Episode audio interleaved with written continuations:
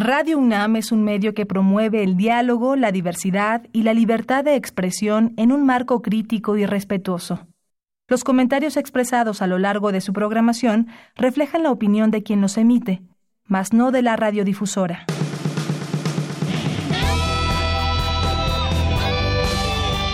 Prisma RU. Relatamos al mundo.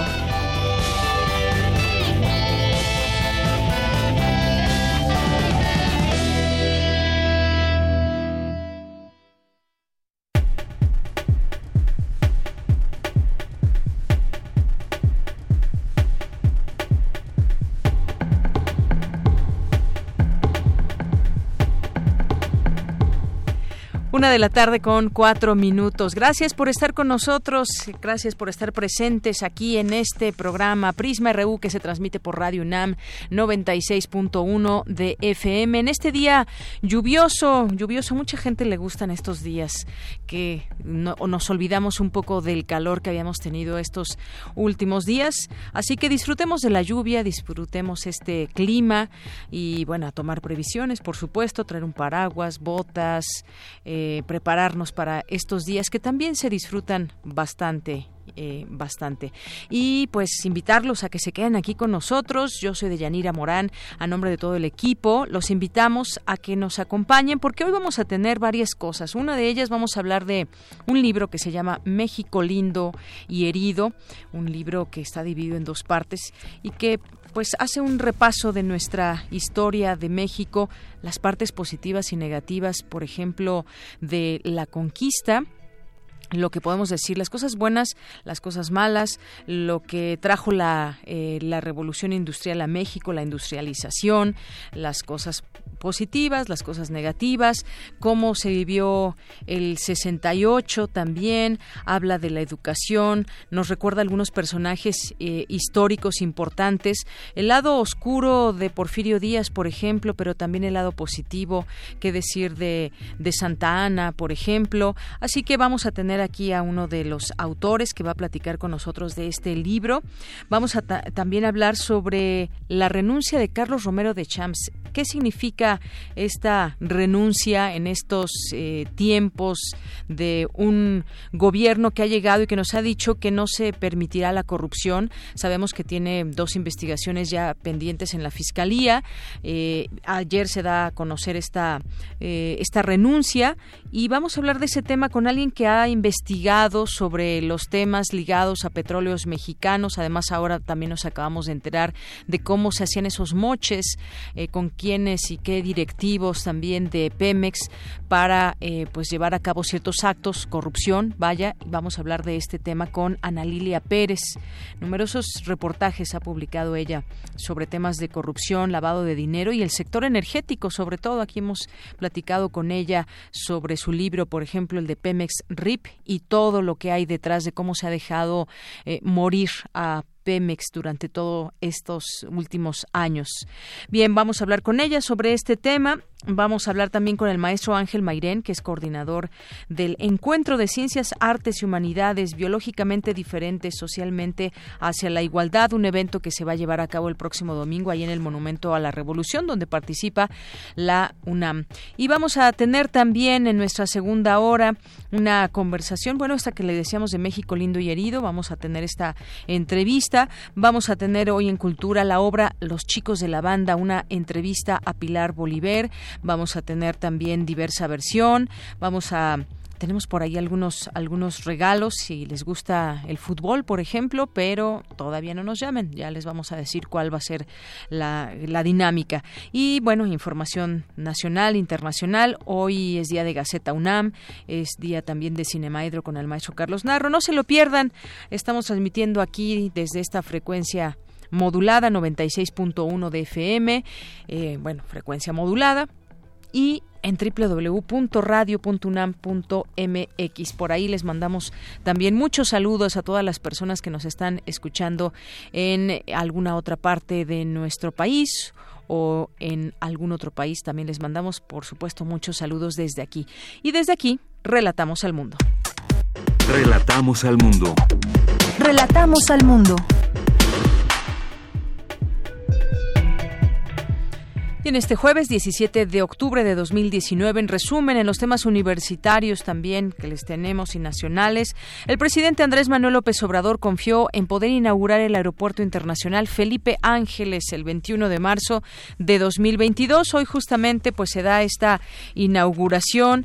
Eh, con eh, pues bueno este banderazo de inicio de la construcción de Santa Lucía esta mañana y en esta base aérea estuvo presente eh, Andrés Manuel López Obrador presidente de México dio el banderazo de inicio a estas obras de construcción para 2021 estaría terminado. Cindy Pérez ha estado siguiendo la nota y nos tendrá la información un poco más adelante Investigadores y estudiantes de la UNAM desarrollan un detector de partículas para ser instalado en el gran colisionador de hadrones en mayo, el Mayo acelerador de partículas del mundo. Dulce García nos tendrá los detalles.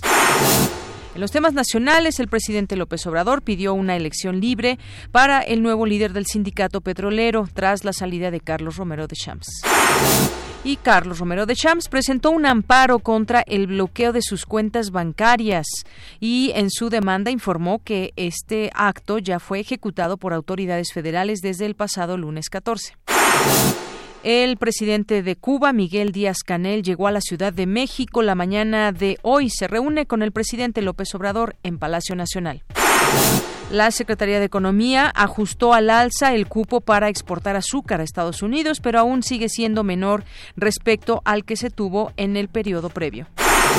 La Suprema Corte de Justicia de la Nación rechazó eliminar el plazo de 30 días para solicitar refugio en México, pero a cambio determinó que ese límite debe ser aplicado de manera flexible por las autoridades. Y en los temas internacionales, la presidenta de la Cámara de Representantes de Estados Unidos, Nancy Pelosi, informó que están más cerca de lograr aprobar el TEMEC. El vicepresidente de Estados Unidos, Mike Pence, y el secretario de Estado, Mike Pompeo, llegaron este jueves a Ankara para negociar con el presidente turco, Recep Tayyip Erdogan, un posible alto al fuego en la ofensiva turca contra milicias kurdas en el noreste de Siria. Hoy en la UNAM, ¿qué hacer y a dónde ir? La Facultad de Ciencias Políticas y Sociales de la UNAM te invita a participar en el 27 Foro Nacional de Política Exterior, que tendrá como tema central la política exterior de la 4T, balance preliminar y desafíos. Asiste hoy y mañana de 9 a 18 horas al Auditorio Ricardo Flores Magón de la Facultad de Ciencias Políticas y Sociales en Ciudad Universitaria. Recuerda que tienes hasta hoy para asistir a la exposición de orientación vocacional al Encuentro del Mañana, donde podrás consultar la oferta educativa de instituciones públicas y privadas de nivel bachillerato, licenciatura y posgrado. Esta muestra se encuentra en el Centro de Exposiciones y Congresos de la UNAM, ubicado en Avenida del Imán número 10, en Ciudad Universitaria. Para mayores informes, visita el sitio www.alencuentro.unam.mx. La Facultad de Derecho te invita a participar en la campaña de donación altruista de donación de sangre promovida por el Banco Central de Sangre del Centro Médico Nacional Siglo XXI del IMSS. Las unidades de donación se encuentran disponibles el día de hoy en el vestíbulo del edificio principal de la Facultad de Derecho en Ciudad Universitaria.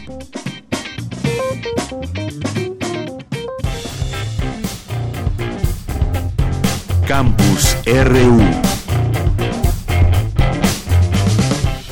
de la tarde con 12 minutos. Iniciamos en nuestro campus universitario. Investigadores y estudiantes de la UNAM desarrollan un detector de partículas para ser instalado en el gran colisionador de hadrones.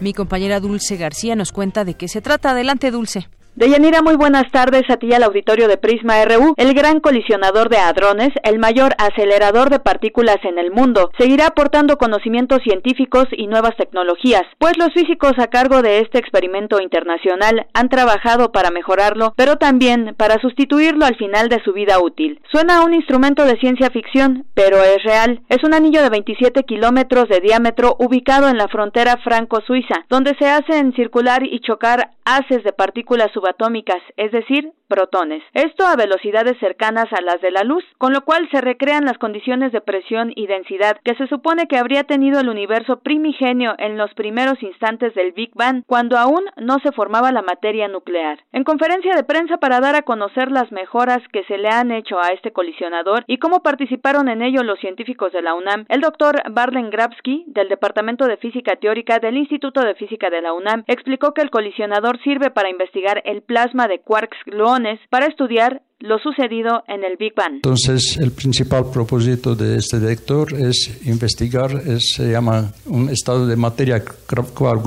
gluon plasma, que es muy importante eh, para el modelo Big Bang. Y piensan que antes de creación de materia ordinaria, el universo estaba lleno en este, esta materia, entonces se llama gluon plasma.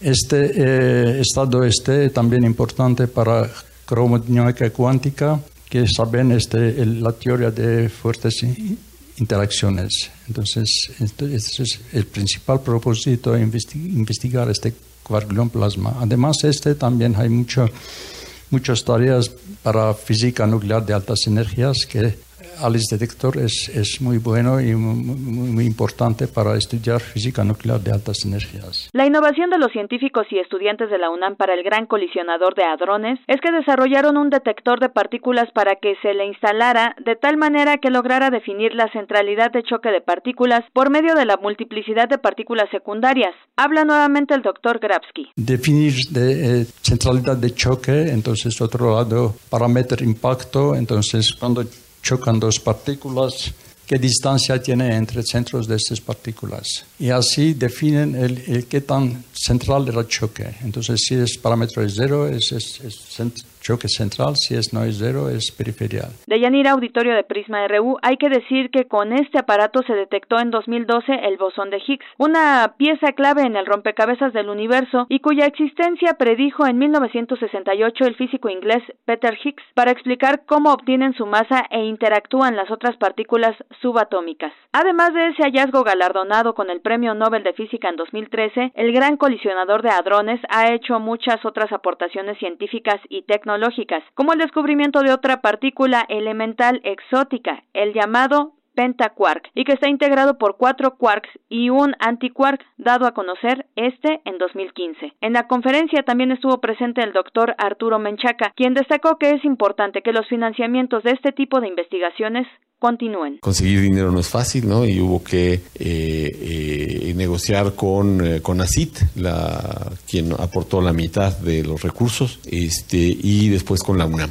Recibimos la, la última aportación de la UNAM, de tal manera que la UNAM ya, este, ya contribuyó con, con su parte y México con eso ya, ya, ya reunió todos los recursos, ¿sí? Este es el reporte. Muy buenas tardes. Gracias, Dulce. Muy buenas tardes. Y continuamos con más información. Ya está mi compañera Virginia Sánchez eh, de regreso aquí en la ciudad y nos tiene información. En la Facultad de Ciencias Políticas y Sociales tiene lugar el Seminario Internacional Género, Prevención y Trata de Personas. ¿Qué tal, Vicky? Muy buenas tardes. Bienvenida.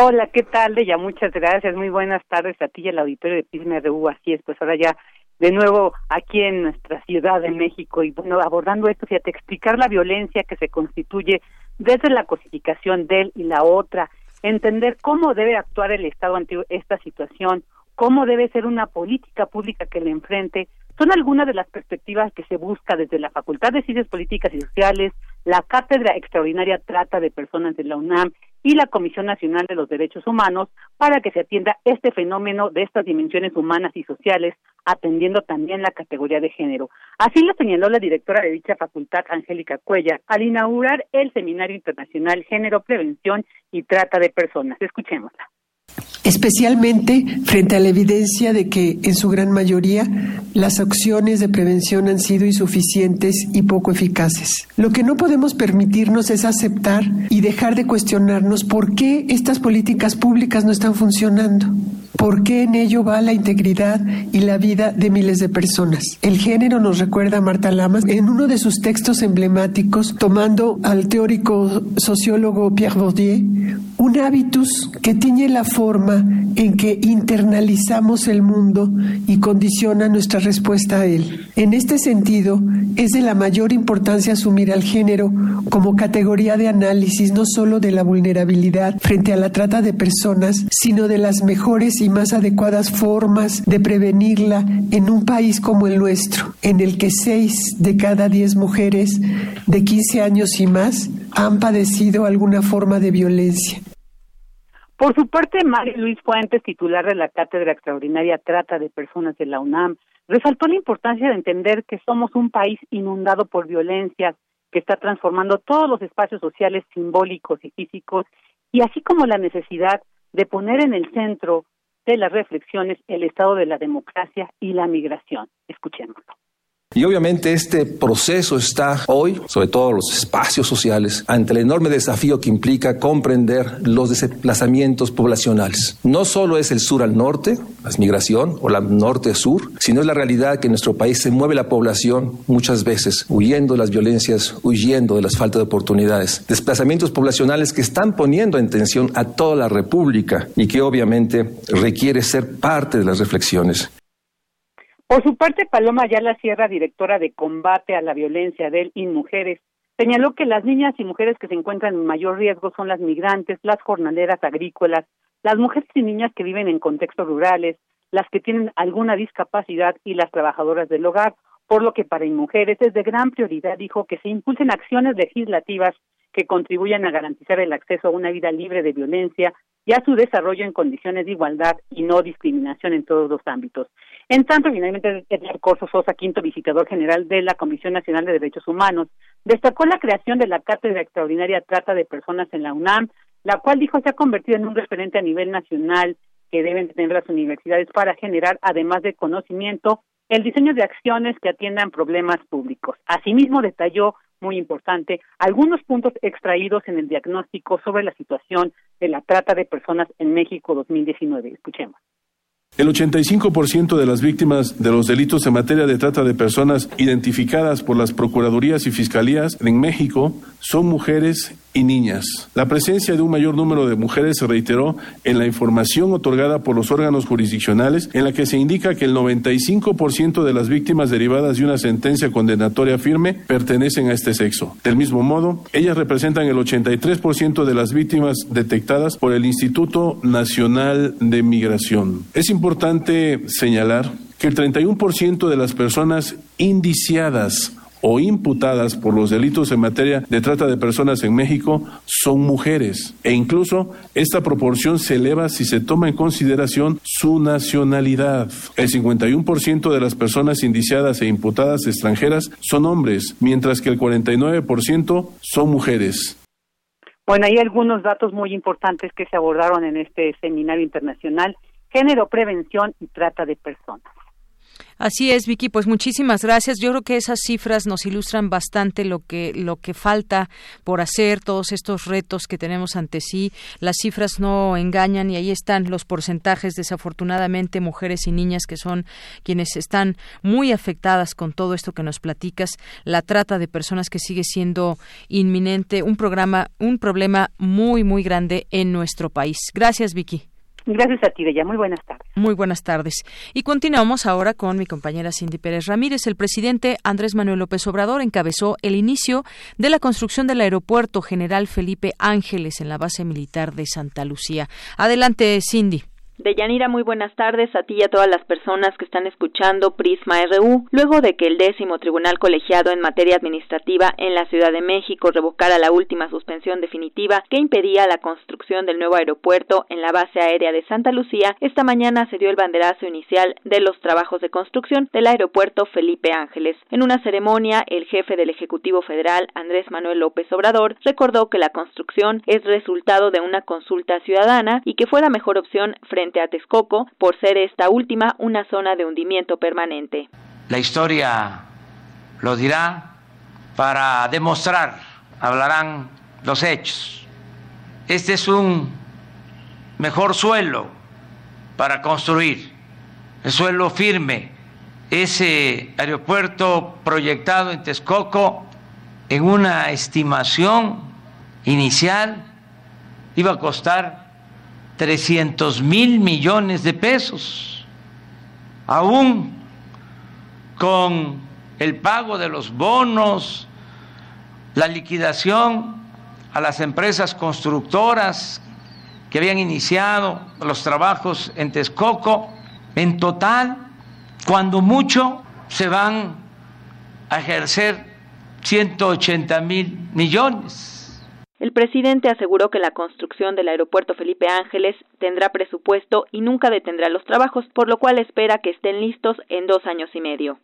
Se estimaba también terminar el proyecto de Texcoco en el 2024. Nos íbamos a pasar todo el sexenio construyendo esas dos pistas. Vamos a construir las dos pistas para la aviación civil en Santa Lucía en dos años y medio. Si ya andamos en esto, yo le voy a pedir al general Vallejo que procuremos inaugurarlo el 21 de marzo del 2022.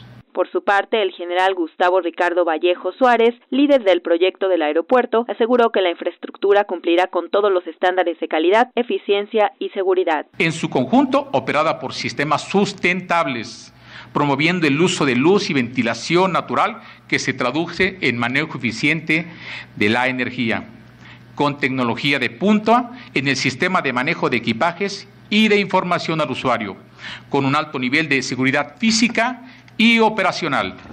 En su conceptualización, conectada a una gran plaza mexicana, donde se ubicarán estacionamientos y una estación intermodal, donde confluya un tren urbano de autobuses foráneos y otros medios de transporte masivos que conecten a diferentes núcleos urbanos. Una terminal de combustibles diseñada para operar con altos niveles de eficiencia y seguridad.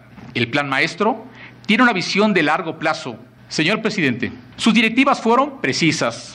Construir un aeropuerto funcional, austero, vistoso y en el menor tiempo posible de Yanira, la base aérea militar de Santa Lucía, junto con el Aeropuerto Internacional Benito Juárez y el Internacional de Toluca, formarán una red aeroportuaria para la zona metropolitana de la Ciudad de México. De acuerdo con el proyecto inicial, el Aeropuerto Felipe Ángeles incluye una pista de 5.1 kilómetros, otra de 4.6, una base aérea de 4.7 kilómetros cuadrados, una torre de control, una terminal con 33 posiciones, pistas de rodaje y un edificio de servicios. Hasta aquí la información. Muy buenas tardes.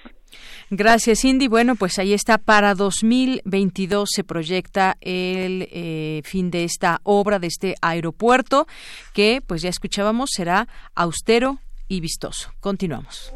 Queremos escuchar tu voz. Nuestro teléfono en cabina es 55 36 43 39. Continuamos una de la tarde con 26 minutos. Le doy la bienvenida a la periodista y escritora Ana Lilia Pérez, que ha publicado numerosos reportajes sobre temas de corrupción, lavado de dinero y el sector energético. Aquí hemos platicado en otras ocasiones eh, con ella y le doy la bienvenida a este espacio de Prisma RU de Radio UNAM. ¿Qué tal, Ana Lilia? Muy buenas tardes. Buenas tardes, Deyanira. Buenas tardes para ti para todo tu auditorio. Oye, pues quisimos platicar contigo para pues eh, conocer tu, tu opinión tú que has estado muy de cerca en estos temas justamente de eh, corrupción del sector energético, por ejemplo, pues todo lo que está en contexto con Carlos Romero de Champs y esta renuncia al eh, sindicato petrolero, este poderoso líder sindical que estuvo 26 años al frente de este sindicato y bueno, pues también hemos ido descubriendo estos días el tema de los de los moches y cómo se daba todo este entramado. ¿Qué podemos decir de esta de esta renuncia. ¿Qué significa en nuestro contexto actual, Ana Lilia? Bueno, eh, la renuncia sin duda es una inflexión en eh, la propia la propia organización gremial que él encabezaba el sindicato de trabajadores petroleros de la República Mexicana una inflexión también eh, para petróleos mexicanos pero primero diría que quien queda como mm. interino, pues es alguien muy cercano a Carlos Romero de Champs. Manuel Limón Hernández. Tesorero, eh, Manuel Limón fue su tesorero y eh, en el último contrato colectivo ya aparecía como secretario del Interior, es decir, ya se, se perfilaba la sucesión en el sindicato y esto eh, tuvo un mayor eh, empuje a partir de que pues se eh, fue caminando también las indagatorias que llevan las autoridades federales de las denuncias que hay en contra de Carlos Romero de Champs. Esto es muy importante porque en otras administraciones ya se habían presentado denuncias contra Carlos Romero de Champs. El asunto es que se archivaban, no, no avanzaban estas indagatorias y ahora tiene que ver con toda una serie de indagatorias que, que lleva la autoridad federal eh, en donde hemos visto que, por ejemplo, Juan Collado, abogado de, de varios expoderosos o poderosos, eh, pues está en la cárcel bajo indagatorias de lavado de dinero eh, incluso a nivel internacional. Y eh, uno de sus clientes era precisamente Carlos Romero de Champs. Eh, no sabemos la circunstancia todavía de este, pero en medio de esa circunstancia de, investigaciones es como se da esta salida. El tema de, de los eh, sobornos eh, que, que, has comentado como contexto, pues no es nada nuevo. eh, yo misma lo documenté por muchos años. El tema aquí es que al parecer sí ha eh, ejercido una presión para quienes han estado involucrados en esto indagatorias distintas que se están realizando de Yanira. Así es, hay una, una presión que pende sobre quizás no pocos quienes han estado involucrados en todo esto, que como bien dices no es algo nuevo, sin embargo se han dado a conocer también recientemente eh, eh, por parte de la Universal a través de Carlos Doret unas grabaciones que tienen que tienen su poder oro negro y que demuestran la corrupción de Pemex y apuntan a que con sobornos de hasta y eso llama la atención dos mil millones de pesos se habría eh, pagado la campaña del expresidente Enrique Peña Nieto. Esto también en este marco pues suena bastante grave porque es una cantidad exorbitante de dinero Ana Lilia. Bueno la lectura de este tema tenemos que darla dos eh, grandes vías por lo menos. Primero el tema de los sobornos y lo que narran estos eh, estos exfuncionarios que aparecen ahí no es nada nuevo, era la la normalidad dentro de petróleos mexicanos el que se diera eh, sobornos simulados con eh, mediante empresas fachada, el que quienes recibieran estos sobornos fueran los familiares de los funcionarios. No es nada nuevo. Y tiene que ver eh, esto y hay que hay que subrayarlo porque lo que hoy lleva oro negro ante tribunales internacionales tiene también una pretensión. La pretensión de oro negro una contratista de Pemex que se creó al amparo de petróleos mexicanos también porque quienes formaron oro negro eran eh, eh, familiares de, funcionarios, el hijo de Francisco Gil Díaz y otros de sus familiares, y eh, tenían como directivos a quienes fueron directores de petróleos mexicanos, es decir, una puerta giratoria mediante la cual se crea una empresa exclusivamente para rentarle plataformas petroleras a Pemex y que en medio de una circunstancia donde se fueron recortando las tarifas por arrendamiento a las empresas contratistas, Oro Negro no aceptó y entraron en una disputa que lleva por sí mismo dos vías. Primero, Oro Negro tiene a sus distintos accionistas en un conflicto eh, donde hay acusaciones de fraude, donde eh, ya, ya se liberaron órdenes de captura que Interpol tiene a nivel internacional para cinco de sus ejecutivos, donde ya hay un ejecutivo de esta empresa que ha decidido ser testigo colaborador de las autoridades mexicanas y donde hay una pretensión por parte de otros accionistas de llevar esta esta demanda ante tribunales internacionales como yo ya está eh, te comento que el pasado 2 de octubre yo di a conocer en, Aristegui Noticias el contrato mediante el cual Oro Negro contrató a esta empresa israelí para espionaje, que el tema es bastante delicado porque esta empresa contratista a su vez contrató a través de sus abogados en Estados Unidos a una agencia israelí eh, que, que, según la propia agencia eh, está formada por eh, miembros de la Mossad para espiar a funcionarios de Pemex. Esto es muy eh, relevante porque hay que ver la validez que se le den a esas escuchas. Es decir, es un tema bastante complejo, es un tema que finalmente eh, lleva a que se ponga atención en algo que habíamos denunciado ya desde hace muchos años. Exactamente. Bueno, pues Ana Lidia, vamos a seguir en ese tema muy interesante. Qué bueno que traes también esto a, colación, esto que revelaste el 2 de octubre. Como bien dices, es un entramado eh, complicado, un tanto difícil, un camino sinuoso para ir eh, pues desvelando, desvelando toda esta información que hay que nos lleva a casos de corrupción, de moches muy, muy graves. Y bueno, pues no queríamos dejar pasar esta ocasión para hablar de ello y seguirlo haciendo en otros eh, momentos. Muchísimas gracias. Tardes, Ana Lilia. Gracias a ti, Deyanira, y saludos para todo tu auditorio. Gracias, muy buenas tardes. Bueno, pues fue la periodista y escritora Ana Lilia Pérez. Sí, muchas cosas. El pasado viernes también The Wall Street Journal reveló que espías israelíes contratados por la empresa Oro Negro grabaron clandestinamente en 2017 a un funcionario de Pemex, perforación y servicios hablando de sobornos en la empresa productiva del Estado. Es decir, hay distintos elementos que se están dando a conocer y que se abre también un panorama que quizás estaba ahí oculto, que hoy sale a la luz y salen a la luz algunos otros detalles. Y parte de este entramado es esta renuncia de Carlos Romero de Champs, que seguiremos con puntualidad al análisis aquí en este espacio, pero pues algo que sorprendió de pronto, aunque ya no es nuevo esto, como bien nos dice Ana Lilia, no es nuevo todo este tema de la corrupción y qué es lo que se ha conocido en los últimos años, pero sin embargo, todas estas piezas que se unen, gente en la cárcel como el propio abogado Juan Collado, que pues Romero de Champs es uno de sus clientes, entre varios, pues bueno, revela mucho de lo que está pasando hoy en nuestro país. Continuamos. Tu opinión es muy importante. Escríbenos al correo electrónico prisma.radiounam@gmail.com. Porque tu opinión es importante, síguenos en nuestras redes sociales, en Facebook como Prisma RU y en Twitter como arroba PrismaRU.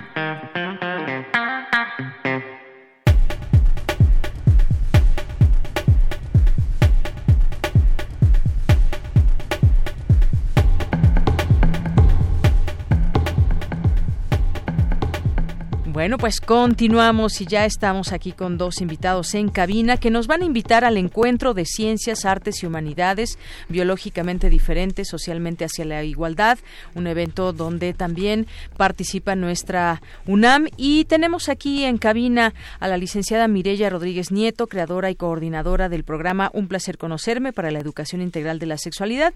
Licenciada, bienvenida, muy buenas tardes. Hola, buenas tardes. Muchas gracias por invitarnos. Gracias por venir y el maestro Ángel Irene, que es coordinador de este encuentro. ¿Qué tal, maestro? Bienvenido, buenas tardes. Muchas gracias, buenas tardes. ¿Qué tal, cómo estamos? Gracias por invitarnos. Bueno, pues queremos que nos inviten ustedes ahora a este encuentro de Ciencias, Artes y Humanidades que se llevará a cabo el próximo domingo ahí en el Monumento a la Revolución y que nos platiquen de qué se trata, quiénes participan, Coméntenos, por favor. Gracias. Bueno, pues primero sí, es este domingo 20 de octubre en la Plaza de la República del Monumento de la, de la Revolución.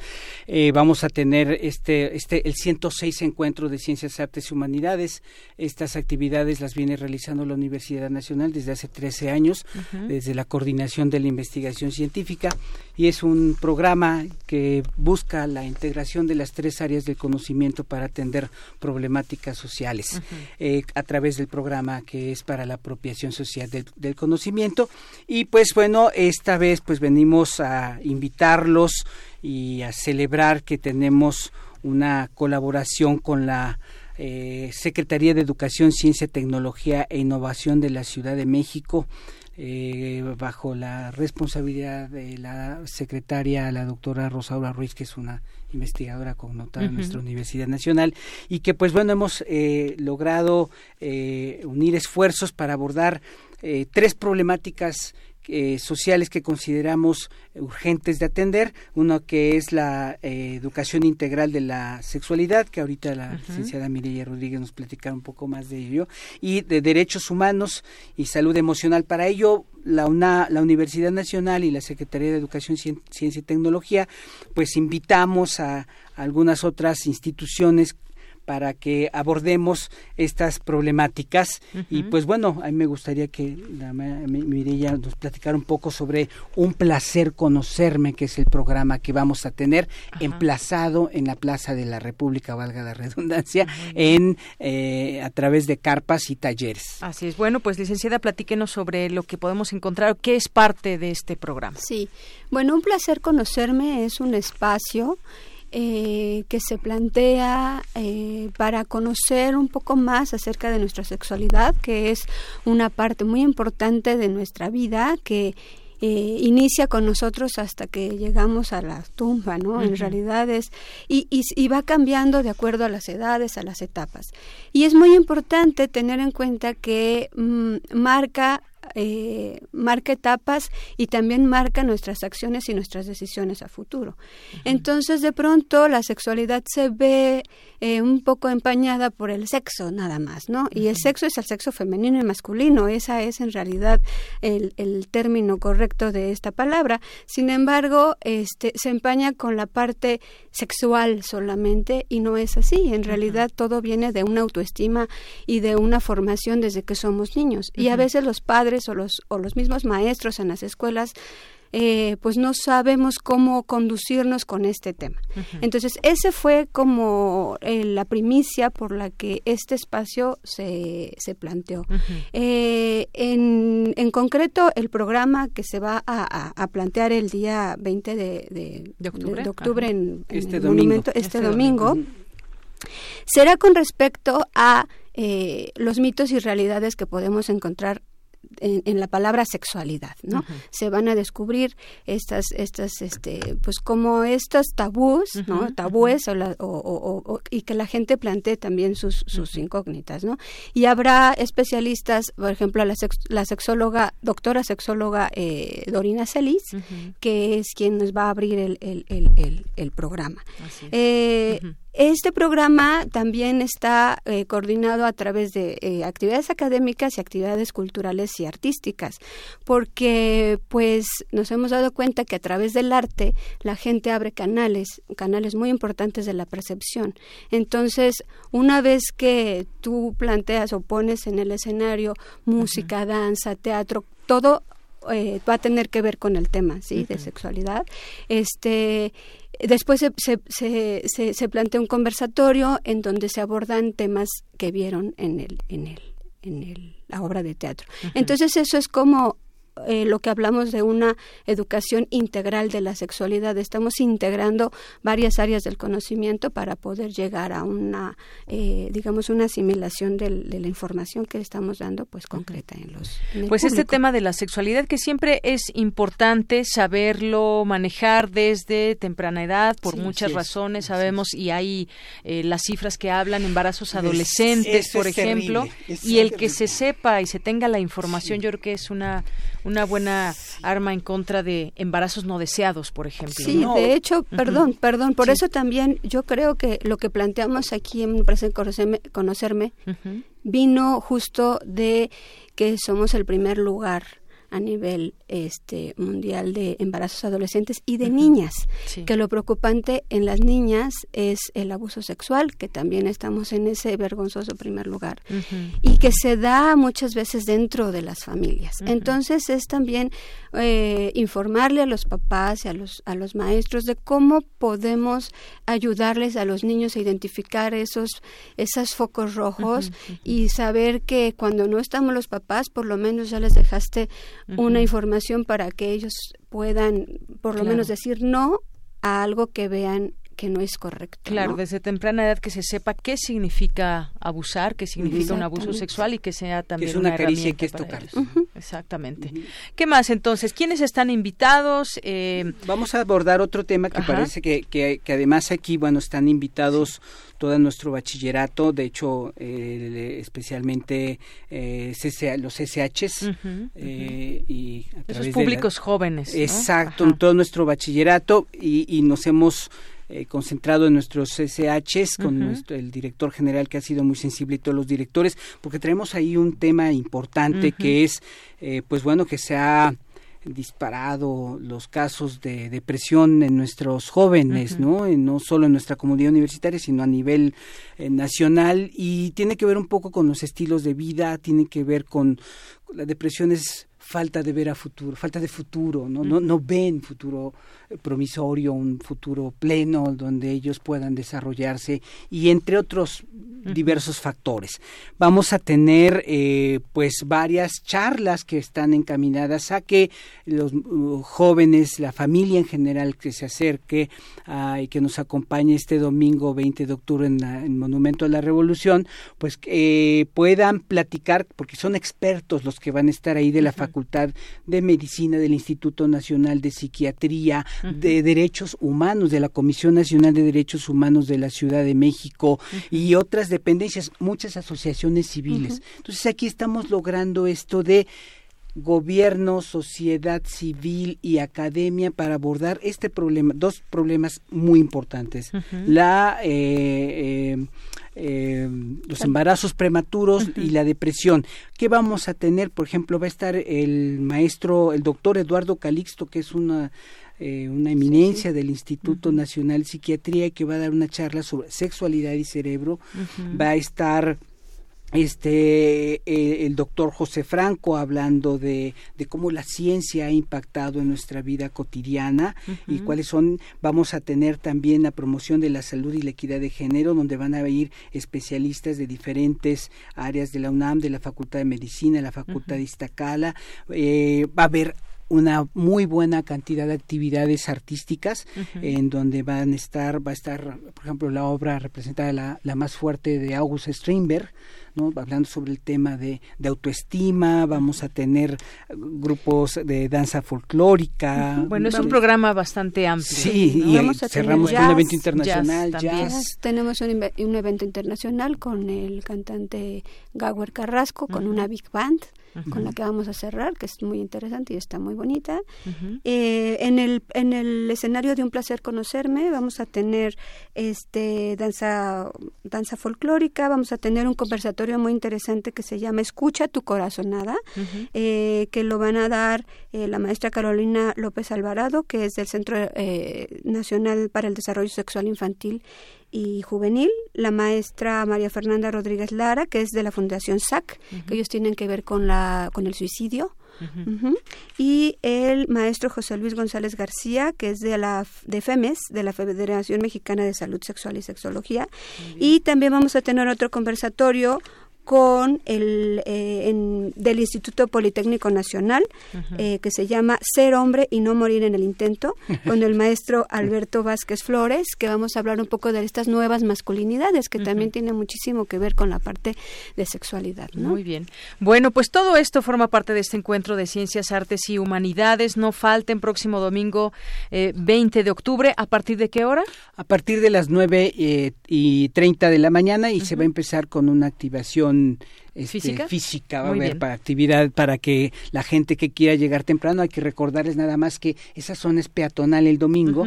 Entonces que es la oportunidad como para que la gente vaya con su familia y desde aquí desde la universidad y la coordinación de la investigación científica queremos hacerle un reconocimiento y agradecimiento a la Secretaría de Educación Ciencia y Tecnología por habernos considerado para este pues muchas gracias por venir gracias. y ahí queda hecha esta invitación a todo el público muchas hasta luego gracias todo es gratuito. Maestro Ángel Mairén y la licenciada Mirella Rodríguez. Continuamos. Gracias.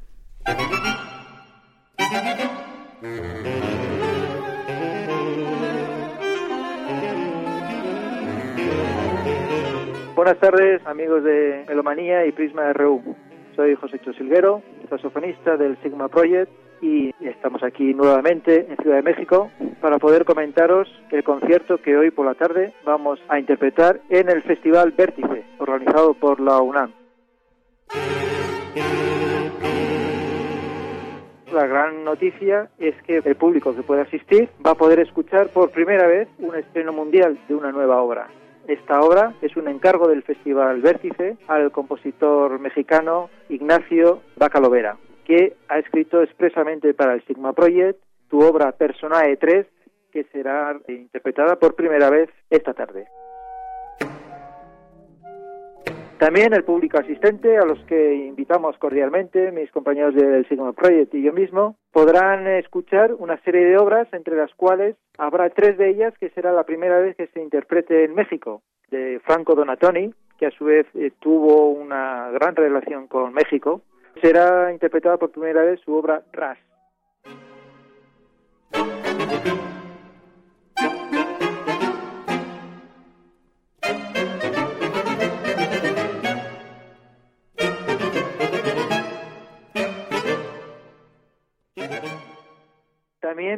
Josa Apergis, que es un compositor griego que este año está celebrando su 70 aniversario, haremos dos estrenos también de su música en México, como es el cuarteto Signos para cuatro instrumentos y su obra Alter Ego, que es para saxofón tenor solo.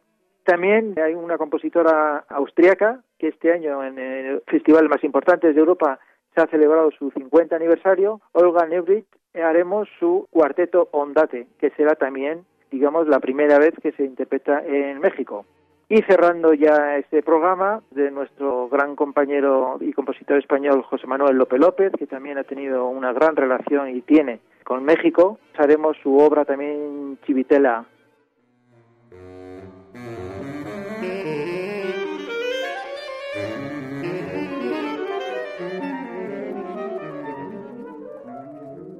invitaros cordialmente a todo el público a este concierto que va a ser, digamos, una formación quizá novedosa para el público, cuarteto de saxofones, que posiblemente lo tengan más relacionado con el mundo del jazz y no tanto con la música clásica contemporánea, pero sí el público, que seguro que sí, está ávido de encontrar nuevos sonidos o es curioso de ver cómo se comportan estos cuatro instrumentos en una formación de cámara, o si quieren asistir a la sensación de poder escuchar por primera vez una obra que nunca antes ha interpretado, estaremos felices de recibiros a todos y todas y debatir con el público asistente después de nuestro concierto. Hoy, jueves, a las 7 de la tarde, en la sala Carlos Chávez del Centro Cultural Universitario de la UNAM y dentro de lo que es el gran festival Vértice, Experimentación y Vanguardia que está organizando estos días la universidad.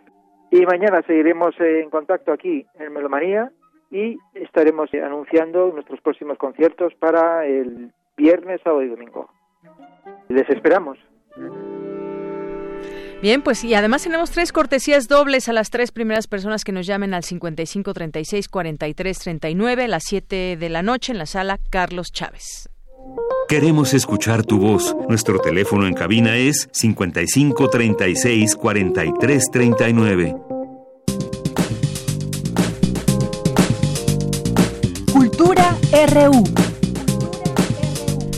Bien, pues continuamos. Ya estamos aquí en la sección de Cultura con Tamara Quiroz. ¿Qué tal, Tamara? Muy buenas tardes. Deyanira, muy buenas tardes a ti y a todos aquellos que siguen en sintonía de Radio UNAM. Gracias por terminar con nosotros esta primera hora de Prisma RU. Tenemos una invitada de lujo esta tarde. Ya está en esta cabina Pilar Bolívar. Ella es actriz, productora, directora, diseñadora de vestuario y caracterización, egresada de la UNAM. Exacto, pero bueno, ese, ese debería de ir por delante. No, de hecho va por delante. Siempre que alguna mención, algún premio, alguna nominación, siempre mi primer agradecimiento de verdad es a, mi alma mater. Pilar, eres puma como nosotros ah, también. Pues. Qué bueno que nos visitas. Oye, pues mujer, estás muy trabajadora, tienes dos eh, obras eh, que ahorita están en, fusión, en función, pero bueno, eh, en temporada. Vamos primero a Como platicar. descuartizador. Así es, por, partes. Platícanos de la obra que estás presentando en el Teatro Shola, muy cerca de aquí, Los Chicos de la Banda. Bueno, Los Chicos de la Banda es una obra icónica dentro de la dramaturgia con temática gay. ¿Por qué? Porque es una obra que se estrena en 1968 en Nueva York, cuando, ustedes lo saben perfectamente, este tema era pues totalmente cerrado, era un tema, si hoy por hoy no todo está resuelto, pero sí creo que hay muchos avances en muchos ítems, en muchos temas alrededor de este mismo. En ese momento era, pues, a, los hombres homosexuales los agarraba la policía antivicio, era un delito, en Nueva York. Entonces este autor, Matt Crowley, lo que hace es que nos invita como espectadores a adentrarnos en una fiesta donde todos los integrantes de esa fiesta, todos los que participan son homosexuales, son hombres homosexuales, son gays, que de ahí nace un poco la palabra gay en esa década, década de los 60. Entonces, vamos, eh, nosotros como espectadores somos como voyeurs que estamos viendo algo que por lo general obviamente, dependiendo de tu preferencia sexual, dependiendo de tu género, que son cosas diferentes, no tenemos la oportunidad de ver. Entonces vamos a ver a estos nueve personajes, que es padrísimo, nueve personajes en su intimidad, en su verdad, en su dolor, en su dolor personal como en su dolor contra la sociedad, ¿no? Que los ha sojuzgado, que los ha humillado y que los ha repudiado, ¿no? Ahora, a 50 años de este texto, que lo estamos celebrando porque en 1974 la activista Nancy Cárdenas monta este texto en la Ciudad de México en el Teatro de los Insurgentes, le cierran el Teatro de los Insurgentes, se vuelve verdaderamente todo un fenómeno, se hacen marchas para que les dejen, ¿no? Los regentes de la ciudad para que vuelvan a abrir las puertas del Teatro Insurgentes con esta obra. Nosotros ante homenaje, pero porque la obra tiene una, una vigencia espectacular, de verdad. Sin duda. Por desgracia, por desgracia, porque estos temas ya no deberían de sernos, ¿no? Ya no nos deberían de parecer fuertes, ni mucho menos, ¿no? Pilar, vamos a ver a nueve personajes, diversas, eh, diferentes personalidades también, que eso hay que comentarlo. Ellos nos van a hacer, eh, vamos a ser testigos de estas personalidades, de cómo van abordando, y también un tema reflexivo, la homofobia. Exactamente. Bueno, te decía, ¿no? Les comentaba que si bien no está todo resuelto, sí creo que se ha avanzado muchísimo, puesto que es un tema que ya podemos hablarlo en la mesa, ¿no? Ya no nos cerraron el teatro, ya no es una obra que escandaliza, pero sí es una obra que conmueve. ¿Por qué? Porque vamos a ver a estos vamos a ver a estos nueve personajes y es un mosaico de la personalidad diferente de ¿cómo les pudiera decir? Como de cada tipo de homosexual. En el sentido de que de repente hay uno que se llama Hank, que es casado con hijos, ¿no? Y pues como también Harold, otro personaje, dice que por estar, que, que ingenua la gente que cree que por estar casado un hombre y tener hijos ya es buga, que quiere decir heterosexual, ¿no?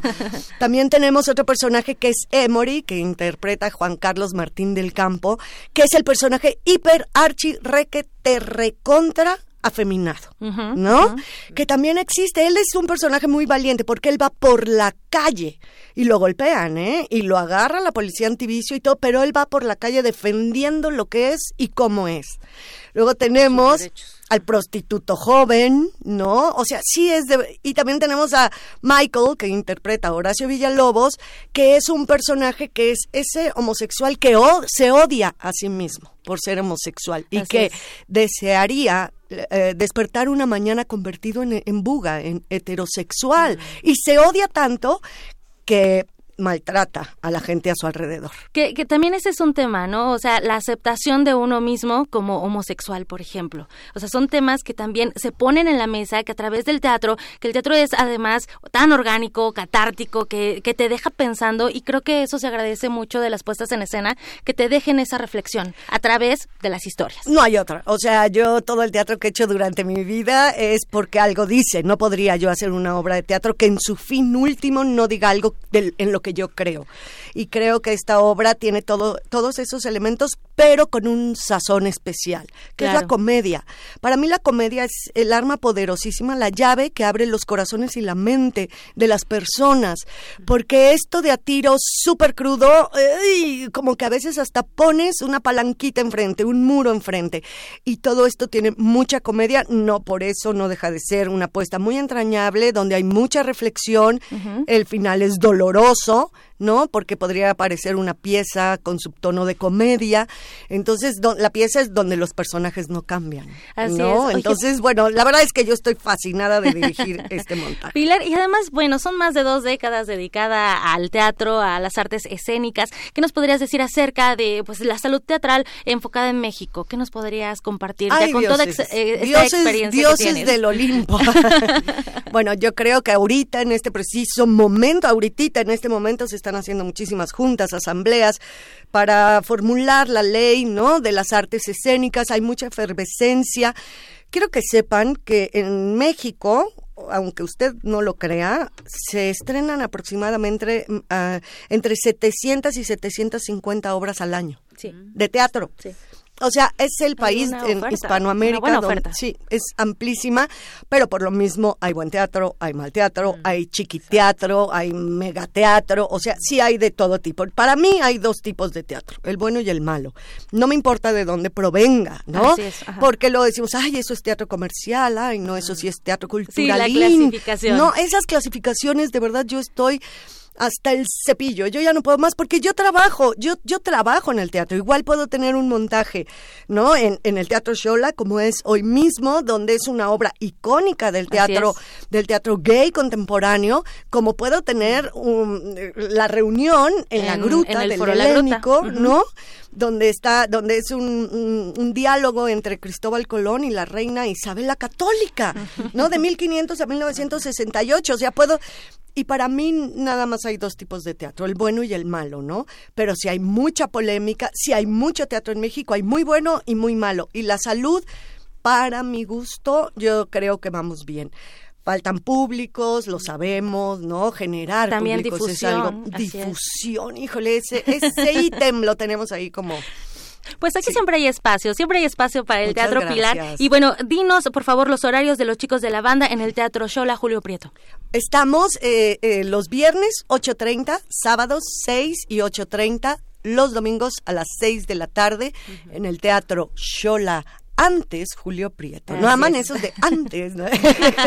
Oye, Pilar, y bueno, ya para finalizar, también ya que mencionabas la reunión en el Foro La Gruta del Centro Cultural Helénico, buenísima obra, la iluminación, la actuación, esos, esa adaptación que hiciste eh, y ese humor, esos destellos de cinismo, humor, híjole, agradables yo lo agradezco como, como espectadora. y bueno, tenemos, tenemos cortesías para la gente, para que también vaya a la gruta. Sí, que vayan a la gruta a ver este diálogo feroz y más en este momento, ¿no? Que estamos así como que es el tema que está sobre la mesa.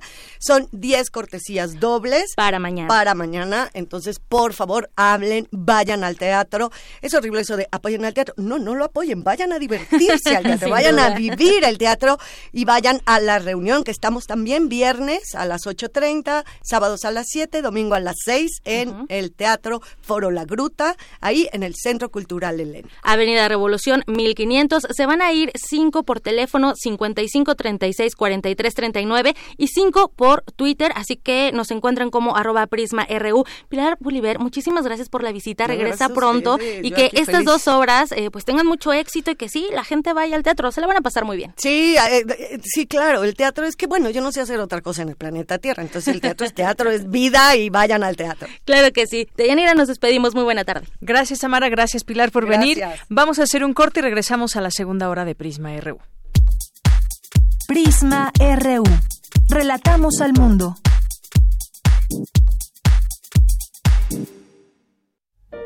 ...2019... 100 años del nacimiento de Doris Lessing. Premio Nobel de Literatura. Gran parte de la obra de la escritora tiene como escenarios Inglaterra y África, que son al mismo tiempo la constatación de su propia vida y el gran entramado de historias en torno a la condición femenina de la época. Es que ella de veras tenía una gran capacidad narrativa. De veras sus libros, bueno, leer toda su obra, pues yo casi casi diría que se requiere, como han dicho tantos, una beca para leerla completamente, ¿no? Porque además son libros voluminosos, son libros profundos y son libros muy, muy variables de, de, temática. Hernán Lara Zavala, escritor. Doris Lessing, 96.1 FM. Radio UNAM, experiencia sonora. La educación, según mi punto de vista, es el derecho social por excelencia. ¿Son los derechos humanos compatibles con el neoliberalismo económico? Lo que se quiere es una fiscalía que persiga al Ejecutivo. La acción de inconstitucionalidad y la controversia de constitucionalidad son promovidas normalmente por actores políticos. Precisamente la manera de prevenir es fomentando la igualdad de género. Conocer y defender nuestros derechos es responsabilidad de cada uno. Las voces de los expertos se dan cita en donde la cultura de la legalidad es la meta de cada día. Derecho a debate, temporada, 3. Todos los martes a las 16 horas por el 96.1 de FM. Conduce Diego Guerrero. Te esperamos para continuar en la construcción del Estado de Derecho, porque en la cultura de la legalidad participamos todos. Radio UNAM, Experiencia Sonora. La Ciudad de México tiene una nueva ley de participación ciudadana. Conviértela en tu herramienta de decisión. Más recursos para el presupuesto participativo. Opinión sobre las determinaciones de la jefatura de gobierno y de tu alcaldía. Decisión sobre la permanencia en el cargo de personas electas. Más información en www.ism.mx. Son tus derechos. Ejércelos con tu opinión y voto. Con participación todo funciona. Instituto Electoral Ciudad de México. De las entrañas al canal auditivo. De voz para voz. Conciertos operísticos del corazón a tus oídos. Jueves de octubre a las 20 horas. Entrégate a la escucha con Gio Tabrazio. Arias de amor para tenor, soprano y contratenor. Heroínas transgresoras. La locura en la ópera, a cargo de Luz Angélica Uribe, soprano. Ecos del Virreinato por el ensamble vocal Adromos. Alas para la Libertad, arias de Joaquino Rossini, por Luz Vizcarra, mezzosoprano, y Lux Chordarum, canciones contemporáneas en voz y guitarra de Luz María Rivera y José Luis Segura. Todos los jueves de octubre a las 20 horas, entrada libre. Deja que la voz le hable a tus sentidos. Radio UNAM, experiencia sonora. Relatamos al mundo. Relatamos al mundo. Mañana en la UNAM, ¿qué hacer y a dónde ir?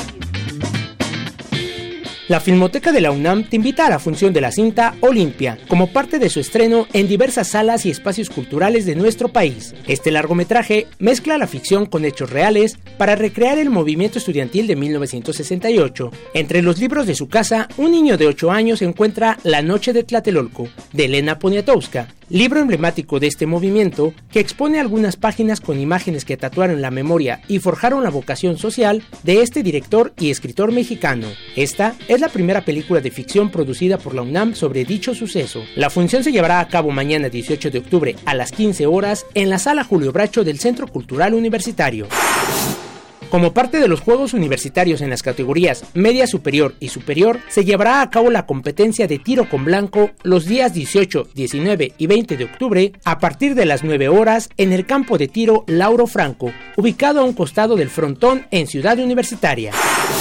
Recuerda que mañana es viernes de danza con el taller coreográfico de la UNAM. No te puedes perder el montaje Salmos y Danzas, con coreografías de Gloria Contreras y José Corral, que nos invitan a reflexionar acerca de nuestro ser. Asiste mañana viernes 18 de octubre a las 12.30 del día al Teatro Carlos Lazo de la Facultad de Arquitectura en Ciudad Universitaria. La entrada es libre.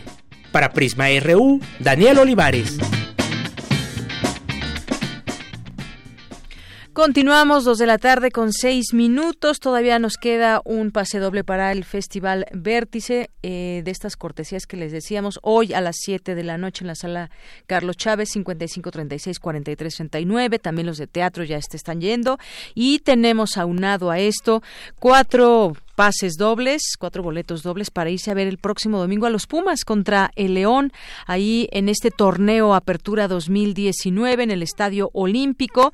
Si ustedes son muy, muy, muy fan de los Pumas, pues aquí les tenemos estos cuatro pases dobles que se van vía telefónica 55 36 43 39 y aquí estamos pendientes de sus llamadas. Y también aquí estamos atentos a nuestras redes sociales, arroba Prisma RU en Twitter, Prisma RU en Facebook y gracias a las personas aquí presentes, Armando, quiero pases, bueno, ahorita les vamos a decir quiénes son, Beatriz Beatriz también que nos dice eh, que quiere ir al foro La Gruta, Margeven, también por aquí presente. Bueno, de los boletos les vamos a decir ahí los que estén escribiendo por Twitter quiénes son los ganadores. Eh, también, bueno, queremos mandar muchos saludos a Alexandre Paese, eh, a nuestros amigos de Editorial El Nequén, eh, un gatopardismo, nos dice aquí Aaron Barreto, en torno a esta pregunta que lanzábamos de qué opinas de la renuncia del poderoso líder del sindicato petrolero en México, Romero de Shams, y nos dice honestamente un gatopardismo, nos dice Aaron Barreto, muchas gracias. Eh, también nos escribe por aquí Marco Fernández, le mandamos saludos. César Soto dice caso Romero de Champs, esperar si tramitó o no un amparo indirecto para diligencias posteriores ante FGR, inevitable la construcción del aeropuerto posterior haya más amparos.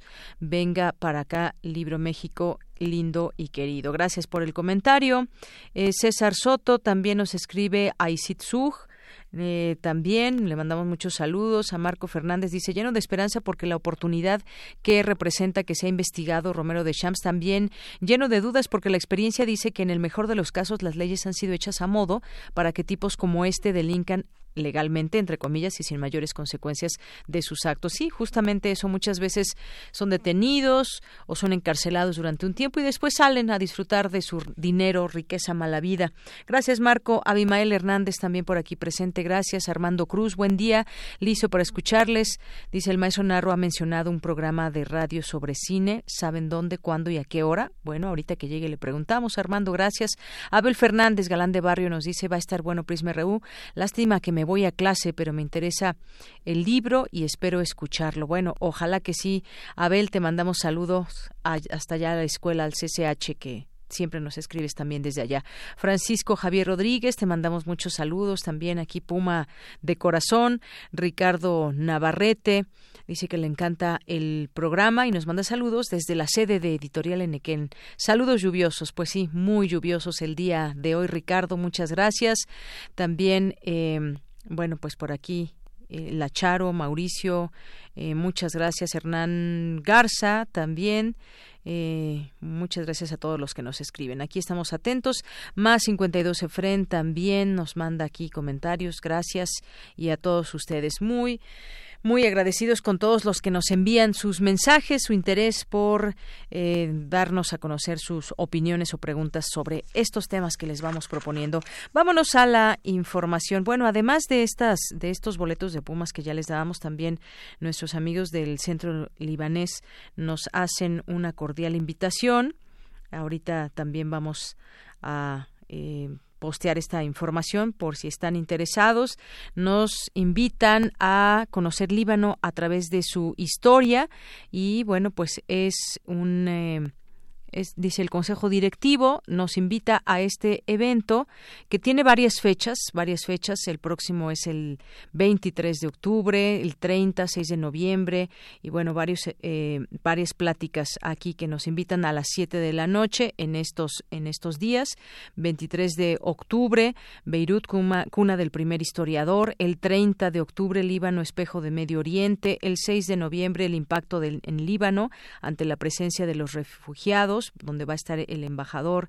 Eh, también nos envían esta información para el próximo 24 de octubre, los últimos 100 años de la historia del Líbano, el 31 de octubre presencia libanesa en el mundo y su importancia y el 7 de noviembre Líbano al tiempo de la guerra en Siria. Aquí nos hacen llegar esta invitación nuestros amigos del Centro Libanés, 7 de, de la noche en el Salón Sidón y pues todas estas fechas que les dio también vamos a compartir en nuestras redes sociales esta invitación. Y bueno, nos vamos ahora sí a la información con mi compañera Cristina Godínez. Trabajadores universitarios y miembros de organizaciones campesinas se manifestaron afuera del Palacio Legislativo de San Lázaro. Cuéntanos, Cristina, buenas tardes. Hola, ¿qué tal, Deyanira? Un saludo para ti y para los radioescuchas de Prisma RU.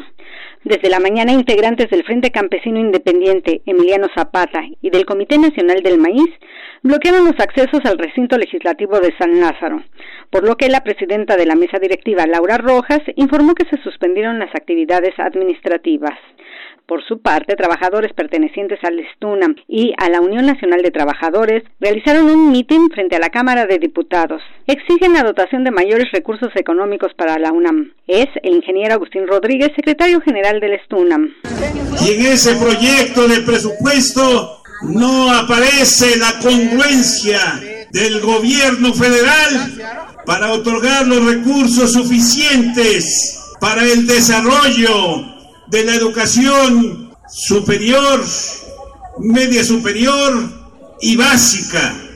Si aquí aprobaron que toda la educación que imparta el Estado será obligatoria y gratuita y laica y de alta calidad, están obligados a otorgar los recursos suficientes la sesión que fue citada a las 10 de la mañana fue para analizar, discutir y en su caso aprobar la ley de ingresos y la miscelánea fiscal para el ejercicio 2020 que tiene como límite el próximo domingo 30 de octubre. Escuchemos al ingeniero Agustín Rodríguez Fuentes. También en esta Cámara de Diputados se aprobó que la educación superior será obligatoria en México y eso nos parece excelente lo que significa que en esta Cámara de Diputados deben ser congruentes y aportar los recursos necesarios para el desarrollo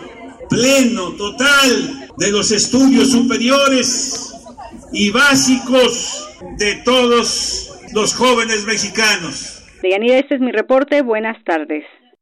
Muchas gracias, gracias Cristina Godínez. Y bueno, pues nos vamos ahora a la diversa versión de mi compañera Ruth Salazar, quien siempre interesada en temas de mujeres, equidad de género. Hoy nos va a platicar sobre el colectivo Mujeres Juntas Marabunta, que exige mayor paridad de género en el ámbito literario. Adelante.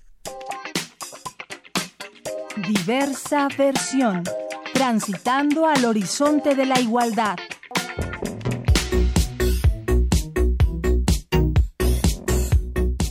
¿Qué tal, Deyanira? Estimado auditorio de Prisma RU, buenas tardes.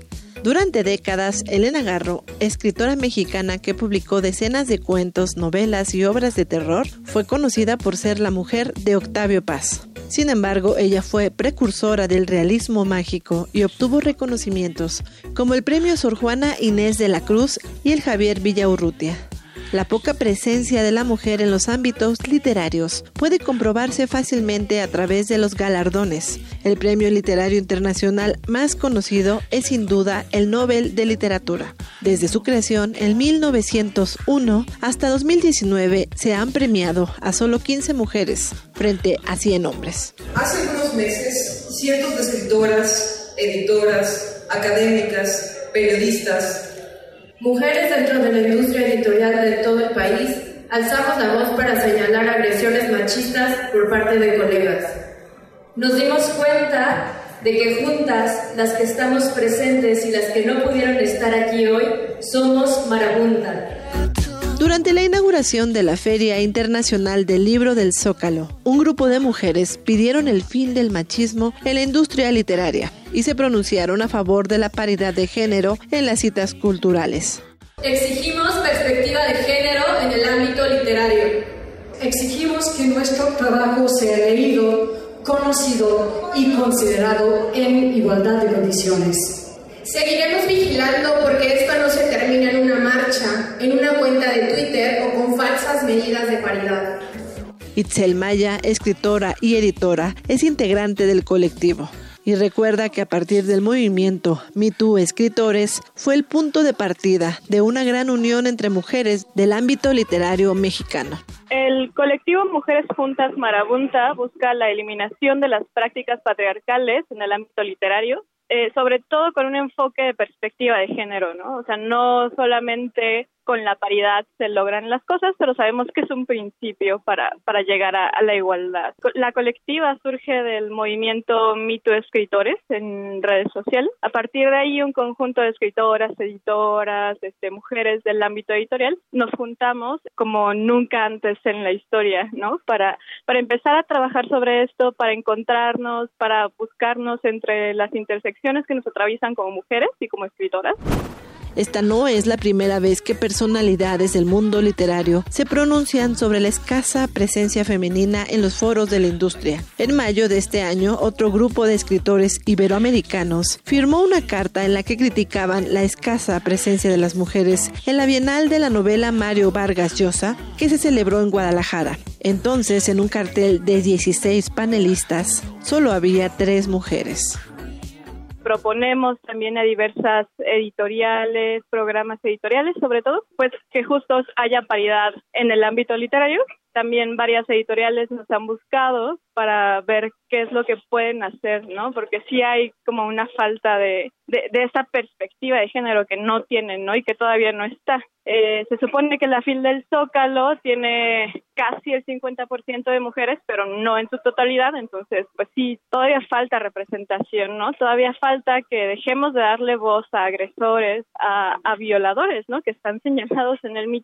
y que siguen estando presentes. Yo creo que sí todavía nos falta mucho. Exigimos no más violencia machista ni pactos de silencio.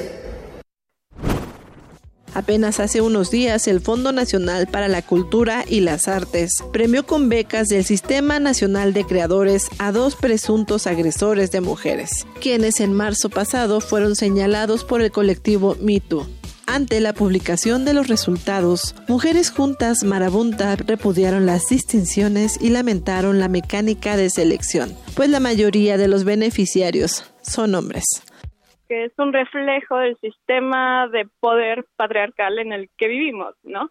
Sabemos que no se trata de favorecer un sexo o un género en específico, sabemos que, que la literatura no se rige por eso en realidad, pero como estamos en este sistema de, de, opresión y de poder, este, pues es un reflejo, ¿no? Y este reflejo nos sigue afectando y por eso hay que eliminarlo e, o intentar eliminarlo al menos de raíz, ¿no? Y seguir luchando y visibilizarlo y, y tenerlo en cuenta, ¿no? O sea, no, no invisibilizarlo sobre todo. Nos mantendremos firmes y solidarias desde todas las plataformas de las que disponemos hasta lograr que se transformen las prácticas patriarcales en los gremios culturales. De Yanira, auditorio de Prisma RU. Por esta ocasión me despido. Buenas tardes. Muchas gracias, Ruth Salazar. Y bueno, ya tenemos ganadores de los boletos para irse a ver a los Pumas León el próximo domingo, 20 de octubre, a las 12 del día. Solamente esperemos que el día no esté como hoy, porque entonces se van a mojar todos los aficionados. Bueno, los ganadores son Jorge Rivas Ortiz, César Alberto Peregrina Lucio, Marco Itzam González Sandoval y Javier San Juan. Tienen que venir aquí entre hoy y mañana hasta las 5 de la tarde, entre 9 y 5 de la tarde, para recoger sus boletos. Después de esa hora ya desafortunadamente no se los podremos entregar, así que por favor mañana hasta antes, hasta las 5 de la tarde todavía pueden venir a recoger sus boletos. Y bueno, pues muchas gracias también. Nos siguen escribiendo, nos siguen pidiendo eh, boletos. Algunos solicitaron boletos de Pumas a través de Twitter, pero los dimos por teléfono. Nos dice Antoine89, es muy difícil comunicarse por teléfono. Sugiero den los boletos para Pumas por redes y nos den oportunidad a los que nunca hemos ganado. Bueno, la próxima prometemos darlos por Twitter. Ya lo hemos hecho en algunas ocasiones. Gracias, Antoine89, por estar atento a esta emisión y ojalá que la próxima vez usted se los gane. Y también, bueno, aquí Alil Morado, que ya ganó también, el Zarco, eh, que no son los boletos de Pumas por Twitter, Sarco, pero bueno. Eh, Beatriz Batriz también por aquí nos escribe y a todas las personas aquí estamos atentos leyéndolos y por supuesto tomando en cuenta sus sugerencias. El presidente Andrés Manuel López Obrador se reúne en Palacio Nacional con su homólogo de Cuba, Miguel Díaz Canel. El presidente de Cuba está aquí. Inicia hoy una visita oficial a México. Ambos mandatarios analizarán la viabilidad de proyectos conjuntos de desarrollo, algo que pues yo creo que le hace mucha falta a Cuba hacer esos nexos comerciales con distintos países, pese al bloqueo que los mantiene en una situación, una situación difícil. Y bueno, hablando de Cuba, la bailarina cubana Alicia Alonso, una figura legendaria de la danza clásica, falleció este jueves a los 98 años. Dio a conocer un representante del Ballet Nacional de Cuba. Eh, Alicia Alonso, quien pese a su avanzada edad permanecía en activo el frente del prestigioso eh, Ballet Nacional de Cuba, se encontraba ingresada por complicaciones de salud en el Centro de Investigaciones Médico-Quirúrgicas de La Habana, donde murió en torno al mediodía. Se da a conocer esta información. Ella dedicó su vida a la danza con una eh, sólida formación como bailarina y un estilo propio. Fundó hace 70 años junto a los hermanos Fernando y Alberto Alonso la Escuela Cubana de Ballet y el Ballet Nacional de Cuba, el primero de su tipo en la isla y que fue declarado Patrimonio Nacional en 2018. Así que, pues bueno, la recordamos y por supuesto, eh, pues que descanse en paz. Alicia Alonso. Continuamos, nos vamos ahora a las breves internacionales con con con Rodrigo Aguilar. Internacional RU.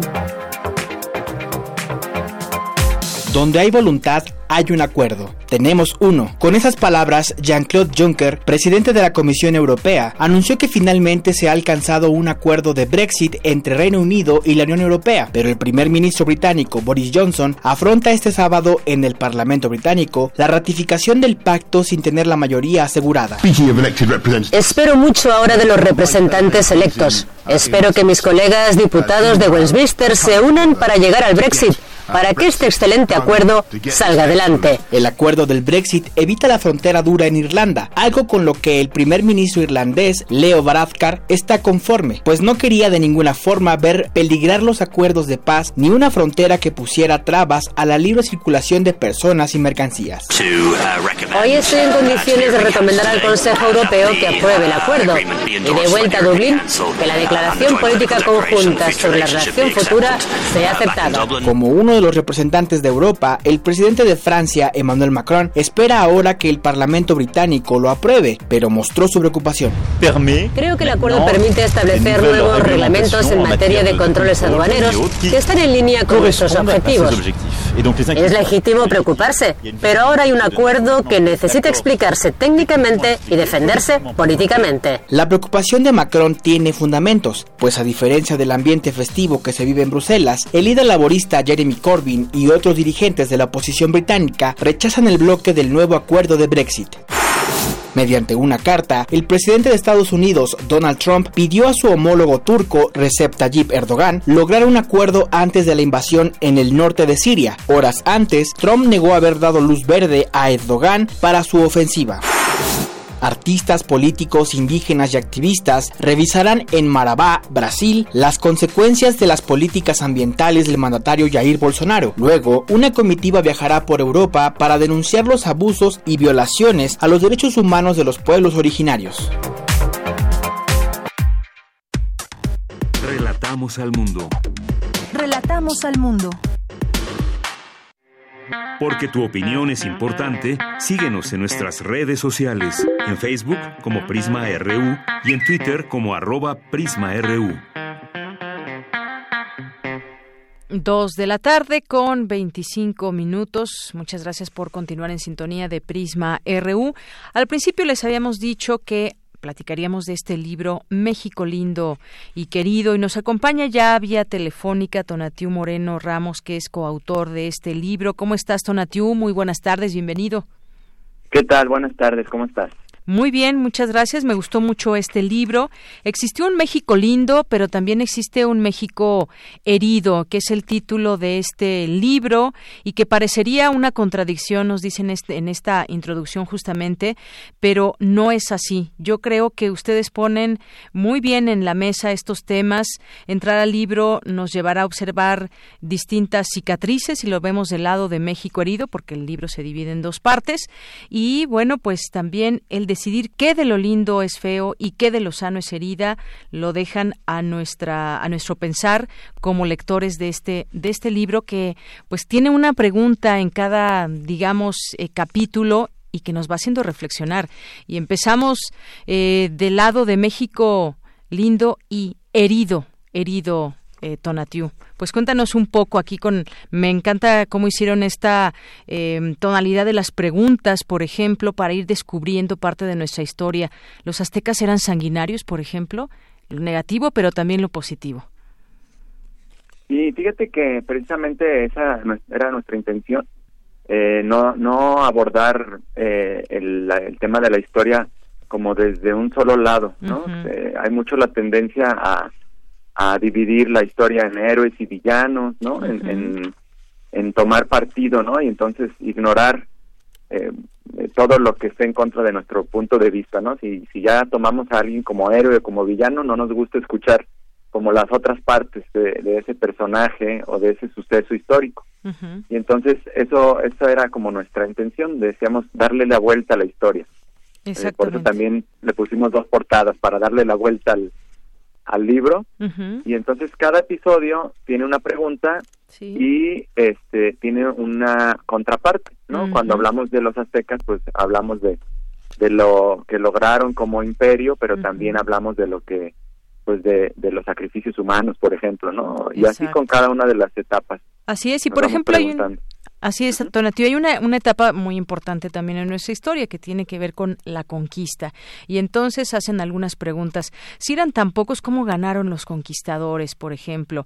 ¿Qué atrocidades cometieron los conquistadores? Pero también nos dan esa contraparte que tú bien comentas de las cosas que hubo quienes se unieron también a los indígenas, por ejemplo. ¿Qué horrores tuvo la Nueva España, pero también eh, qué hubo de positivo en este, en este legado, en este encuentro de, de dos mundos?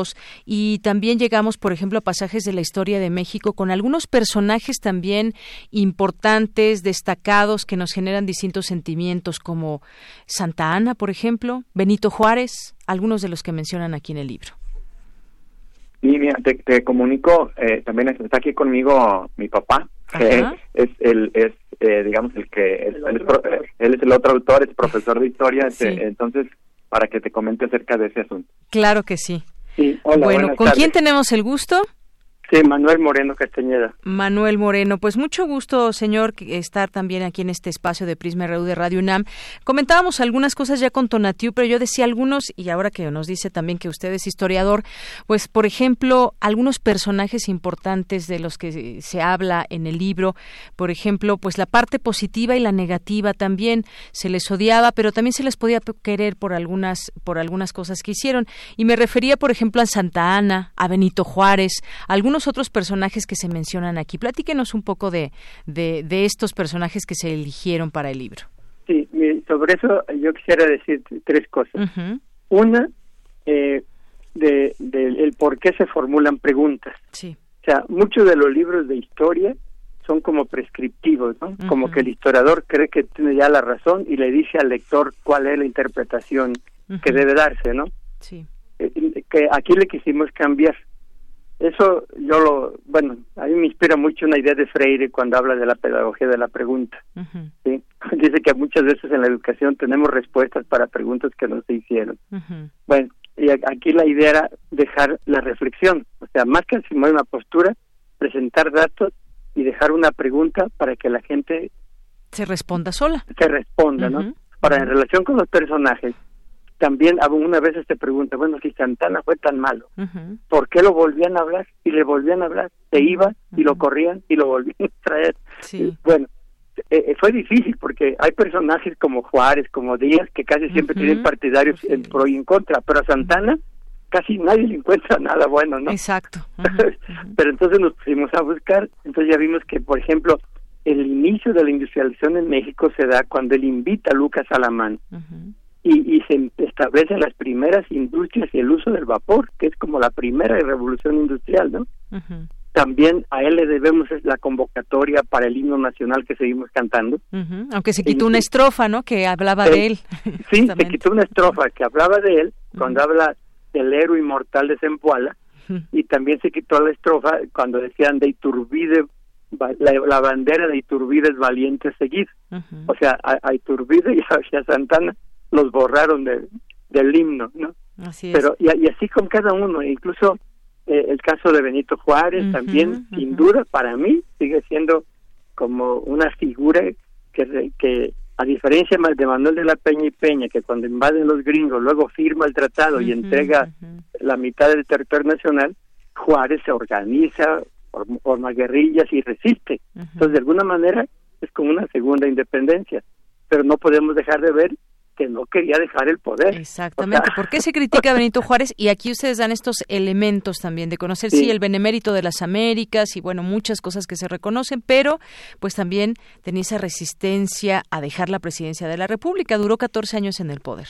Sí, sí, sí. O sea, como si no se muere del, del corazón hubiera durado casi igual que Porfirio Díaz. Exacto. Pero, pero, pero eso, la idea es que la gente no se predisponga a creer que así dividir ese enfoque maniqueo de que las cosas son buenas o malas. Incluso las gentes todas hacemos cosas buenas y, malas? y negativas, buenas y malas.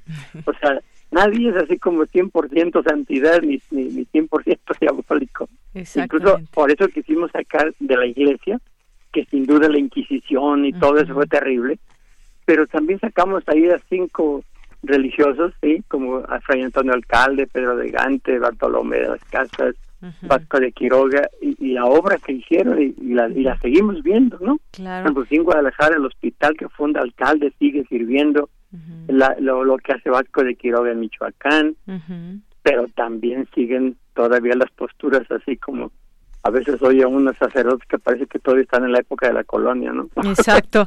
Y, y bueno, este Manuel, también justamente ustedes eh, nos invitan a esta, nos motivan a la reflexión propia, a tomar una conciencia histórica de todos estos personajes y estos pasajes tan importantes.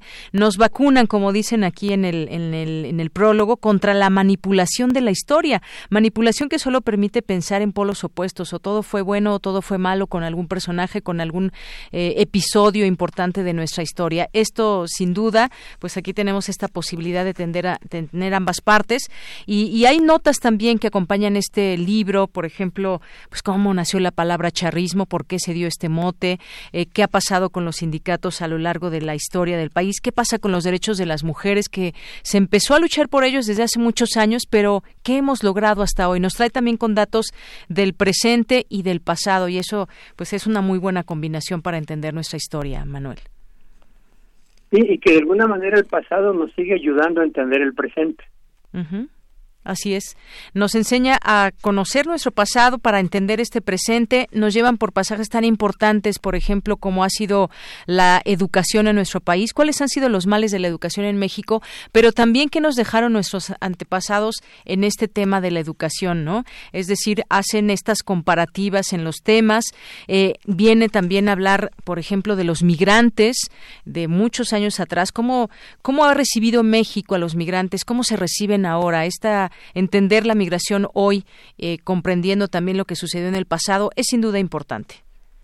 Ah, felicidades, me gusta mucho cómo, cómo la interpretación que hace sobre el libro coincide con nosotros. Pues muchas veces que me gustó mucho, de verdad, y creo que esta manera de contar la historia, así nos las deberían de contar en la clase, en las clases de historia, por ejemplo. ¿No? Pero bueno, este es un libro que me parece además que pues está dirigido a todo público. Un niño sin duda también podría interesarse, está muy bien ilustrado y pues bueno, nada más decirles que les, les eh, felicitamos a ustedes por supuesto y también pues recomendamos este libro a nuestro público. México lindo y herido. Eh, Hidalgo y su ejército fueron crueles. Aquí algunas preguntas. ¿Por qué Benito Juárez era criticado?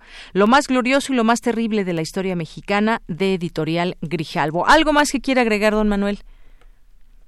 Pues lo que decimos a todos, digo, lo que una cosa que nos gusta decir es por qué ese formato.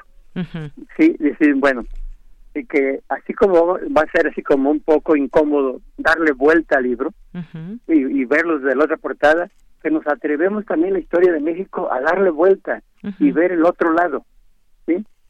Que eso es lo que nos cuesta mucho trabajo, tener una visión de la historia y de la vida y atrevernos a escuchar la opinión contraria. Eso, bueno, que así como cuesta esa pequeña dificultad voltear el libro, que también nos atrevamos a voltear la historia y verla el otro lado. Así es. Bueno, pues este libro, por supuesto, se los recomendamos.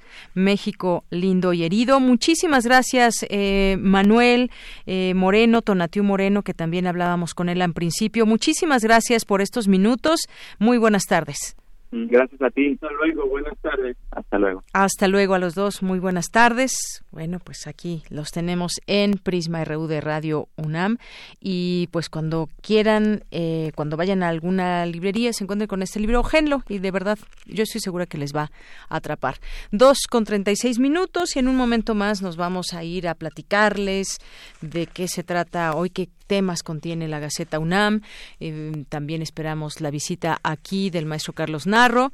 Y bueno, pues teníamos con quién íbamos a platicar ahora. Bueno, con Gaceta UNAM. Bueno, pues aquí la tenemos y aquí la podemos platicar nosotros. Adelante. Porque tu opinión es importante, síguenos en nuestras redes sociales, en Facebook como Prisma RU y en Twitter como arroba PrismaRU. Queremos escuchar tu voz. Nuestro teléfono en cabina es 55 36 43 39. Bueno. Gaceta UNAM. Pues ya estamos aquí, Don Agus, muchas gracias, muchas gracias por abrirnos aquí el micrófono.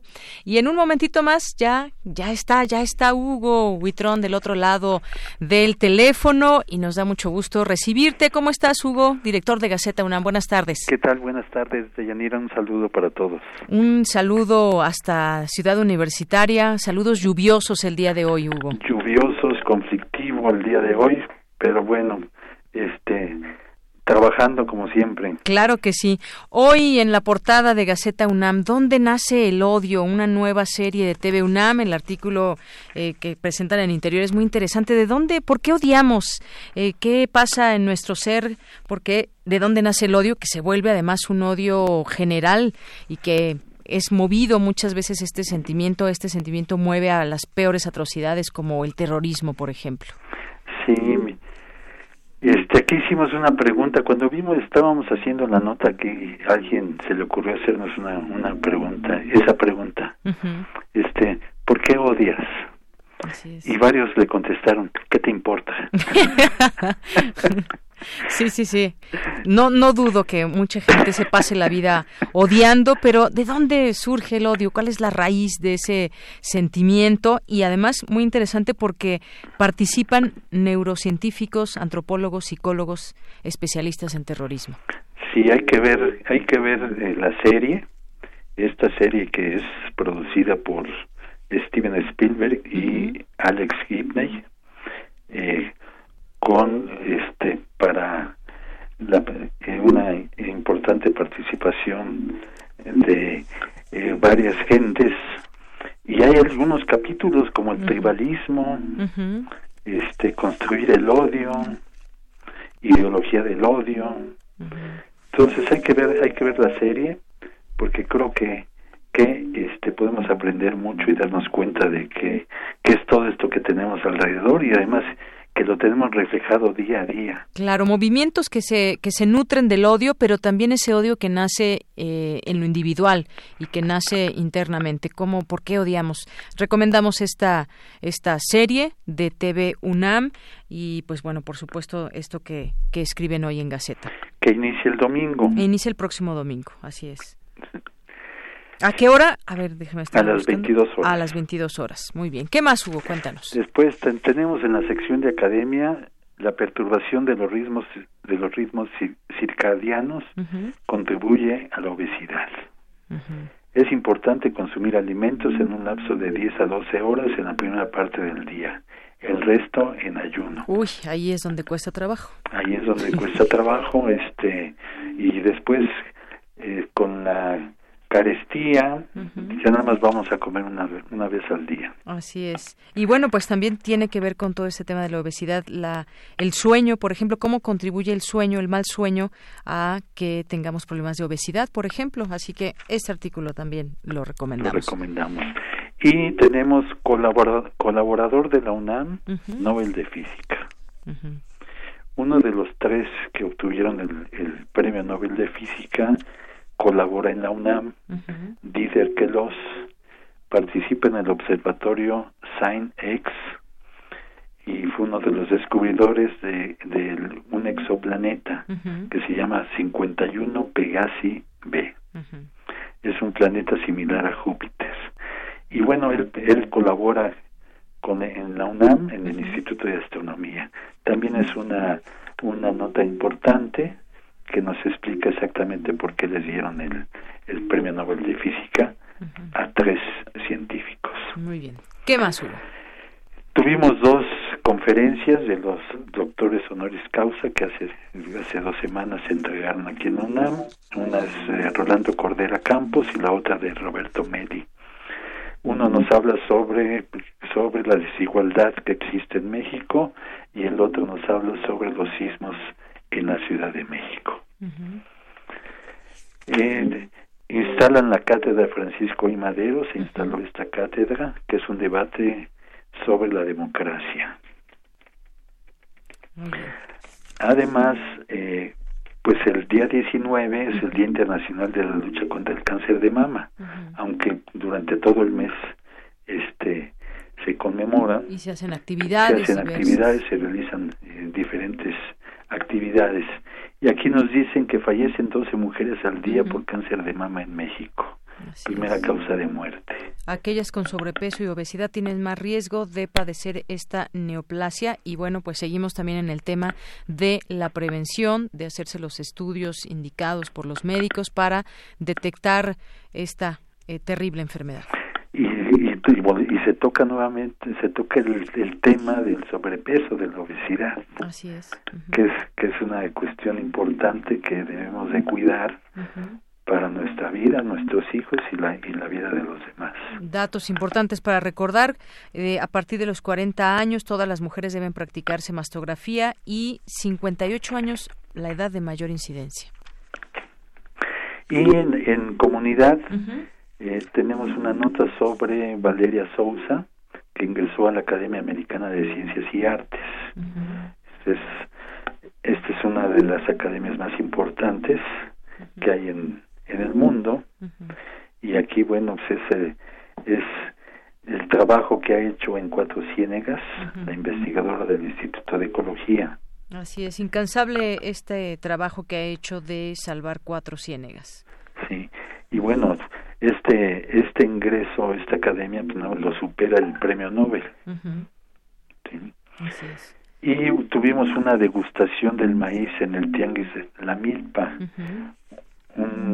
una degustación que se realizó en la Escuela Nacional de Trabajo Social. Y también eh, recibe, recibió el, premio a la investigación científica Enrique Vázquez que otorga la Sociedad Mexicana de Física. Se le otorgó por su contribución al entendimiento de los procesos en los que se forman las estrellas. Pues eso es parte de lo que tenemos el, día de hoy en la Gaceta. También lo tenemos en la Gaceta Digital con noticias, diversas noticias y eh, otras noticias diferentes a las que tenemos en la Gaceta Impresa. Así es. Y bueno, en la contraportada nada más eh, comento que viene la Fiesta de las Ciencias y las Humanidades, su séptima edición ya, Innovación, 25 y 26 de octubre próximos allá en eh, Universum. Así que... Como, como, invitados especiales en esta feria está la Coordinación de Innovación y Desarrollo de la UNAM, el Gobierno de la Ciudad de México, la Universidad de Indiana, y la Universidad Autónoma de Chiapas. Muy bien. La ciencia de cerquita, entrada libre, váyanse preparando para esta fiesta de las ciencias y las humanidades. Bueno, pues muchas gracias como siempre, Hugo. Muchas gracias a ustedes y no se olviden consultar en su celular la Gaceta en gaceta.unam.mx. Muy bien, claro que sí. Hasta luego, Hugo. Hasta luego y sean felices. Seamos felices. Hasta luego. Hasta luego. Porque tu opinión es importante, síguenos en nuestras redes sociales, en Facebook como Prisma RU y en Twitter como arroba PrismaRU. Continuamos dos de la tarde con 45 minutos y bueno, pues ya dábamos a conocer esta, este tema de Santa Lucía, dijo hoy el presidente Andrés Manuel López Obrador, un día histórico y esto por la construcción del aeropuerto de Santa Lucía, un pues todo un tema de mucha polémica desde eh, que se conoció aquel proyecto en Texcoco y cómo pues esta decisión se dio en el gobierno anterior con Enrique Peña Nieto, después todo lo que hubo en torno en desde las promesas de campaña, luego una consulta popular y luego finalmente pues todo el trayecto que no pues no ha sido nada fácil porque hay algunos elementos también jurídicos que se habían interpuesto y que pues no permitían que se diera este banderazo de salida de esta obra, este banderazo más bien de inicio de construcción de esta de esta obra. Y bueno, ya escuchábamos algunos datos al respecto de este tema al inicio, pero sin duda pues la polémica rodeado a esta a este proyecto. En otro tema, en comisión, diputados aplazan reunión sobre ley de ingresos 2020. Eh, se reunió la Comisión de Hacienda de la Cámara de Diputados y aplazó de manera indefinida su reunión para discutir y votar la ley de ingresos 2020 debido a la división interna del grupo parlamentario de Morena respecto a mantener el superávit fiscal en 0.7% del PIB. Y bueno, pues hasta, hasta nuevo aviso esta eh, reunión de la Comisión de Hacienda. Bien, pues continuamos. Prisma RU. Relatamos al mundo.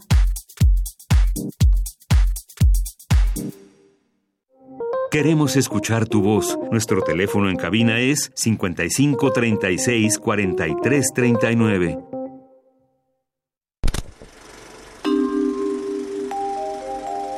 Cine Maedro.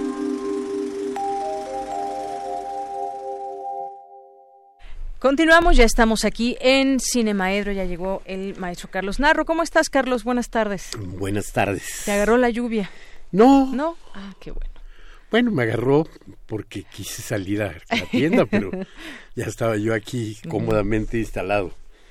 Un gran día de lluvia. Eh, un gran día de lluvia y un gran día de cine. Yo creo que es un gran día de cine porque Hace 40 años, en la Escuela de Cine de la UNAM, en el CUEC entonces, eh, se estaba filmando o se filmó una de las mejores películas estudiantiles de toda la de toda la historia. Y digo a propósito estudiantiles, sabiendo que hay muchas otras escuelas de cine en el, en el mundo. Pero hace 40 años se filmaba en, nuestro país cualquier cosa de Douglas Sánchez. Y esa, esa película, que era una película escolar, eh, hecha por un director puertorriqueño, porque Douglas había nacido o nació en, en Puerto Rico, era una muestra de la importancia que tenía entonces nuestra escuela de cine todos los años había eh, un apartado para eh, aspirantes latinoamericanos a entrar a la escuela de cine. Entonces, este pasaron por la por la escuela nicaragüenses, guatemaltecos, uruguayos, este de Costa Rica, en fin, de todas partes. Y eh, cualquier cosa conjuntó el talento de dos, dos, este, bueno, de muchos mexicanos, pero hablando de latinoamericanos, de dos este, puertorriqueños y un este, uruguayo, que se juntaron a hacer una historia verdaderamente insólita y innovadora en la que las posibilidades que da la escuela de cine en términos de experimentación no todo el mundo las aprovecha. ¿no? O sea, no hay quien te esté poniendo verdaderos este, límites como cuando ya estés trabajando en la industria, ¿verdad? Y entonces, bueno, las posibilidades de hacer una película libre son muy grandes en la, en la escuela de cine. Y eso fue lo que aprovecharon este equipo del Chiván, José Iván Santiago, Douglas Sánchez, director, y, este Daniel da Silveira, el uruguayo que, que compartió con ellos la fabricación del guion. Y lograron un guion verdadero, una película verdaderamente divertida y una película verdaderamente explosiva de muchas maneras, porque en una reflexión como completamente godardiana de este eh, nos enfrentamos a un actor de telenovelas que es ahí un jovencito este que después fue eh, muy muy famoso galán de telenovelas Jaime Garza en sus inicios. Un gran reparto además. Bueno pues este está por ahí Cecilia Toussaint y este este actor que si no, mal me acuerdo se llamaba algo así como Gualberto eh, hacía fotonovelas y de pronto cobra conciencia social y decide que el, las, las fotonovelas en las que él va a salir este, serán fotonovelas revolucionarias que tenderán a despertar la conciencia del proletariado y a cimentar las bases de la revolución. Eso ya de por sí, este, eh, gracioso, eh, está perfectamente hilado.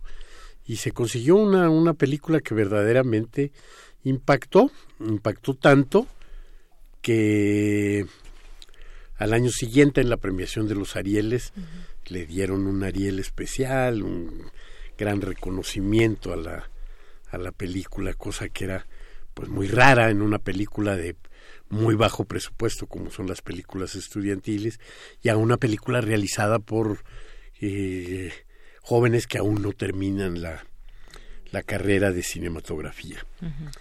Bueno, pues esa película se exhibe hoy, 40 años después, en la Cineteca Nacional. Y se exhibe de manera gratuita. Y lo único, como son las funciones gratuitas en la Cineteca, hay que pasar antes a la taquilla 5 a pedir las cortesías.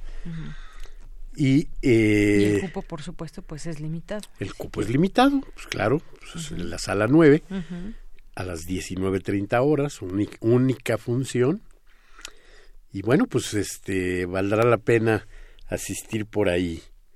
Me muero de ganas de, de verlos porque va a estar todos los que, este, participaron, los principales, cuando menos van a estar ahí, eh, Iván Santiago, eh, Douglas Sánchez y Daniel da Silveira. Entonces, bueno, pues a mí me va a dar mucho gusto darme una vuelta para allá saludarlos.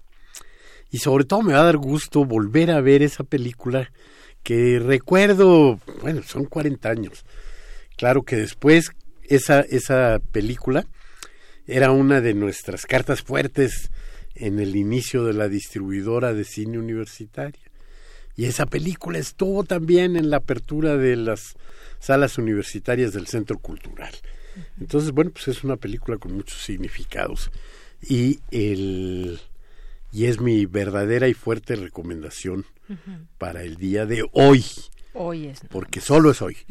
Bueno, no, no, los que no lo alcancen a ver hoy todavía tienen otra oportunidad y también este gratuita y también encontrarán ahí a los este autores en la sala Julio Bracho la próxima semana, el, miércoles de la próxima semana en el Centro Cultural Universitario.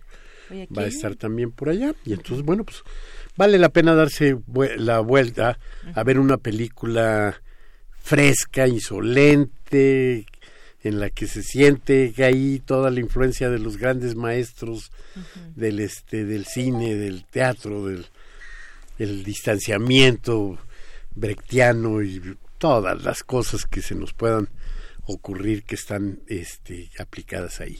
Una gran película, una gran conmemoración y hasta donde yo la recuerdo tiene que ser una película que conserva su frescura.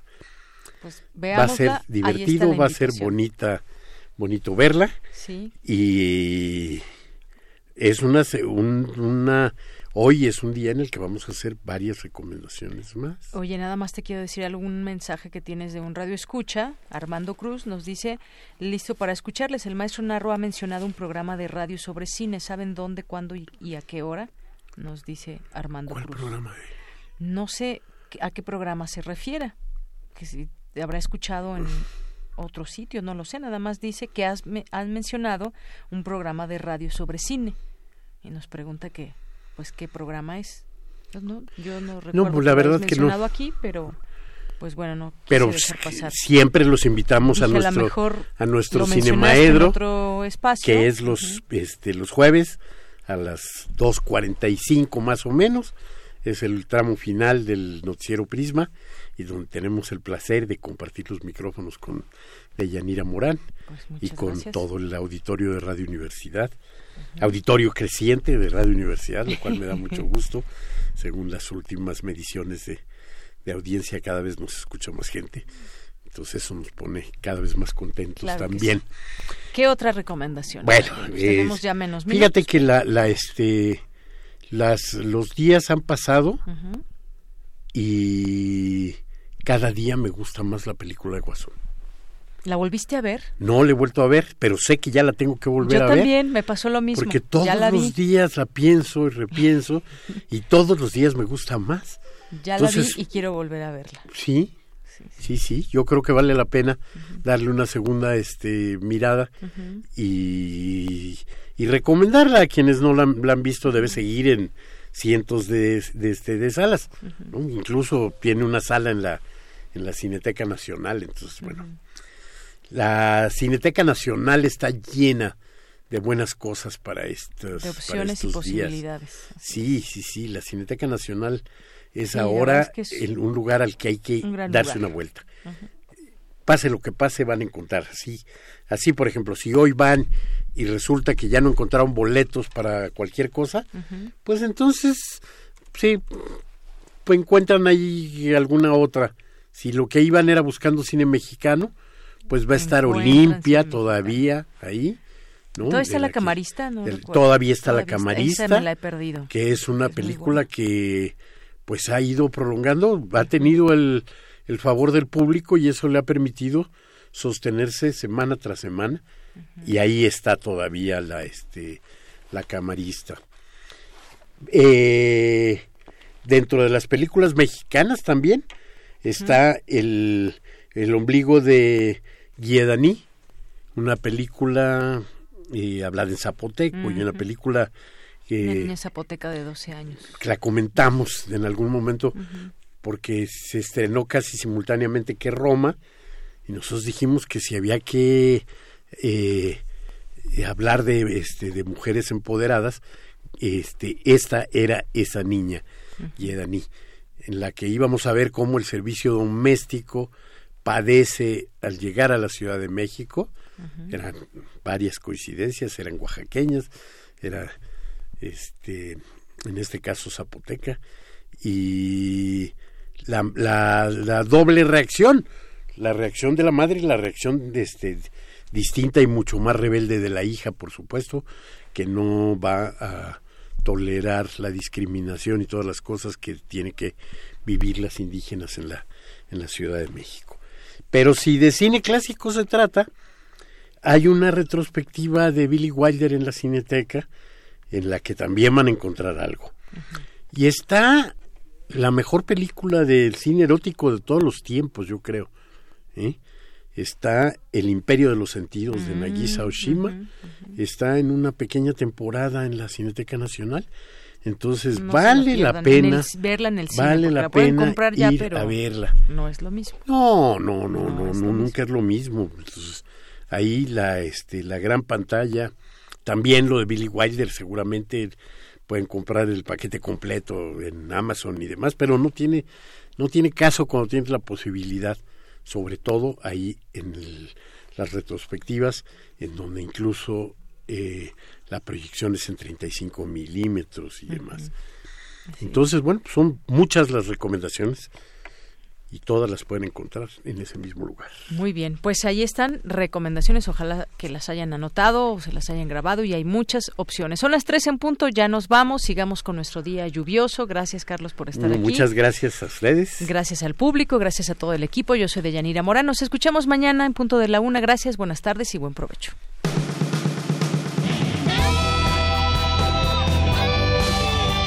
Prisma RU. Relatamos al mundo.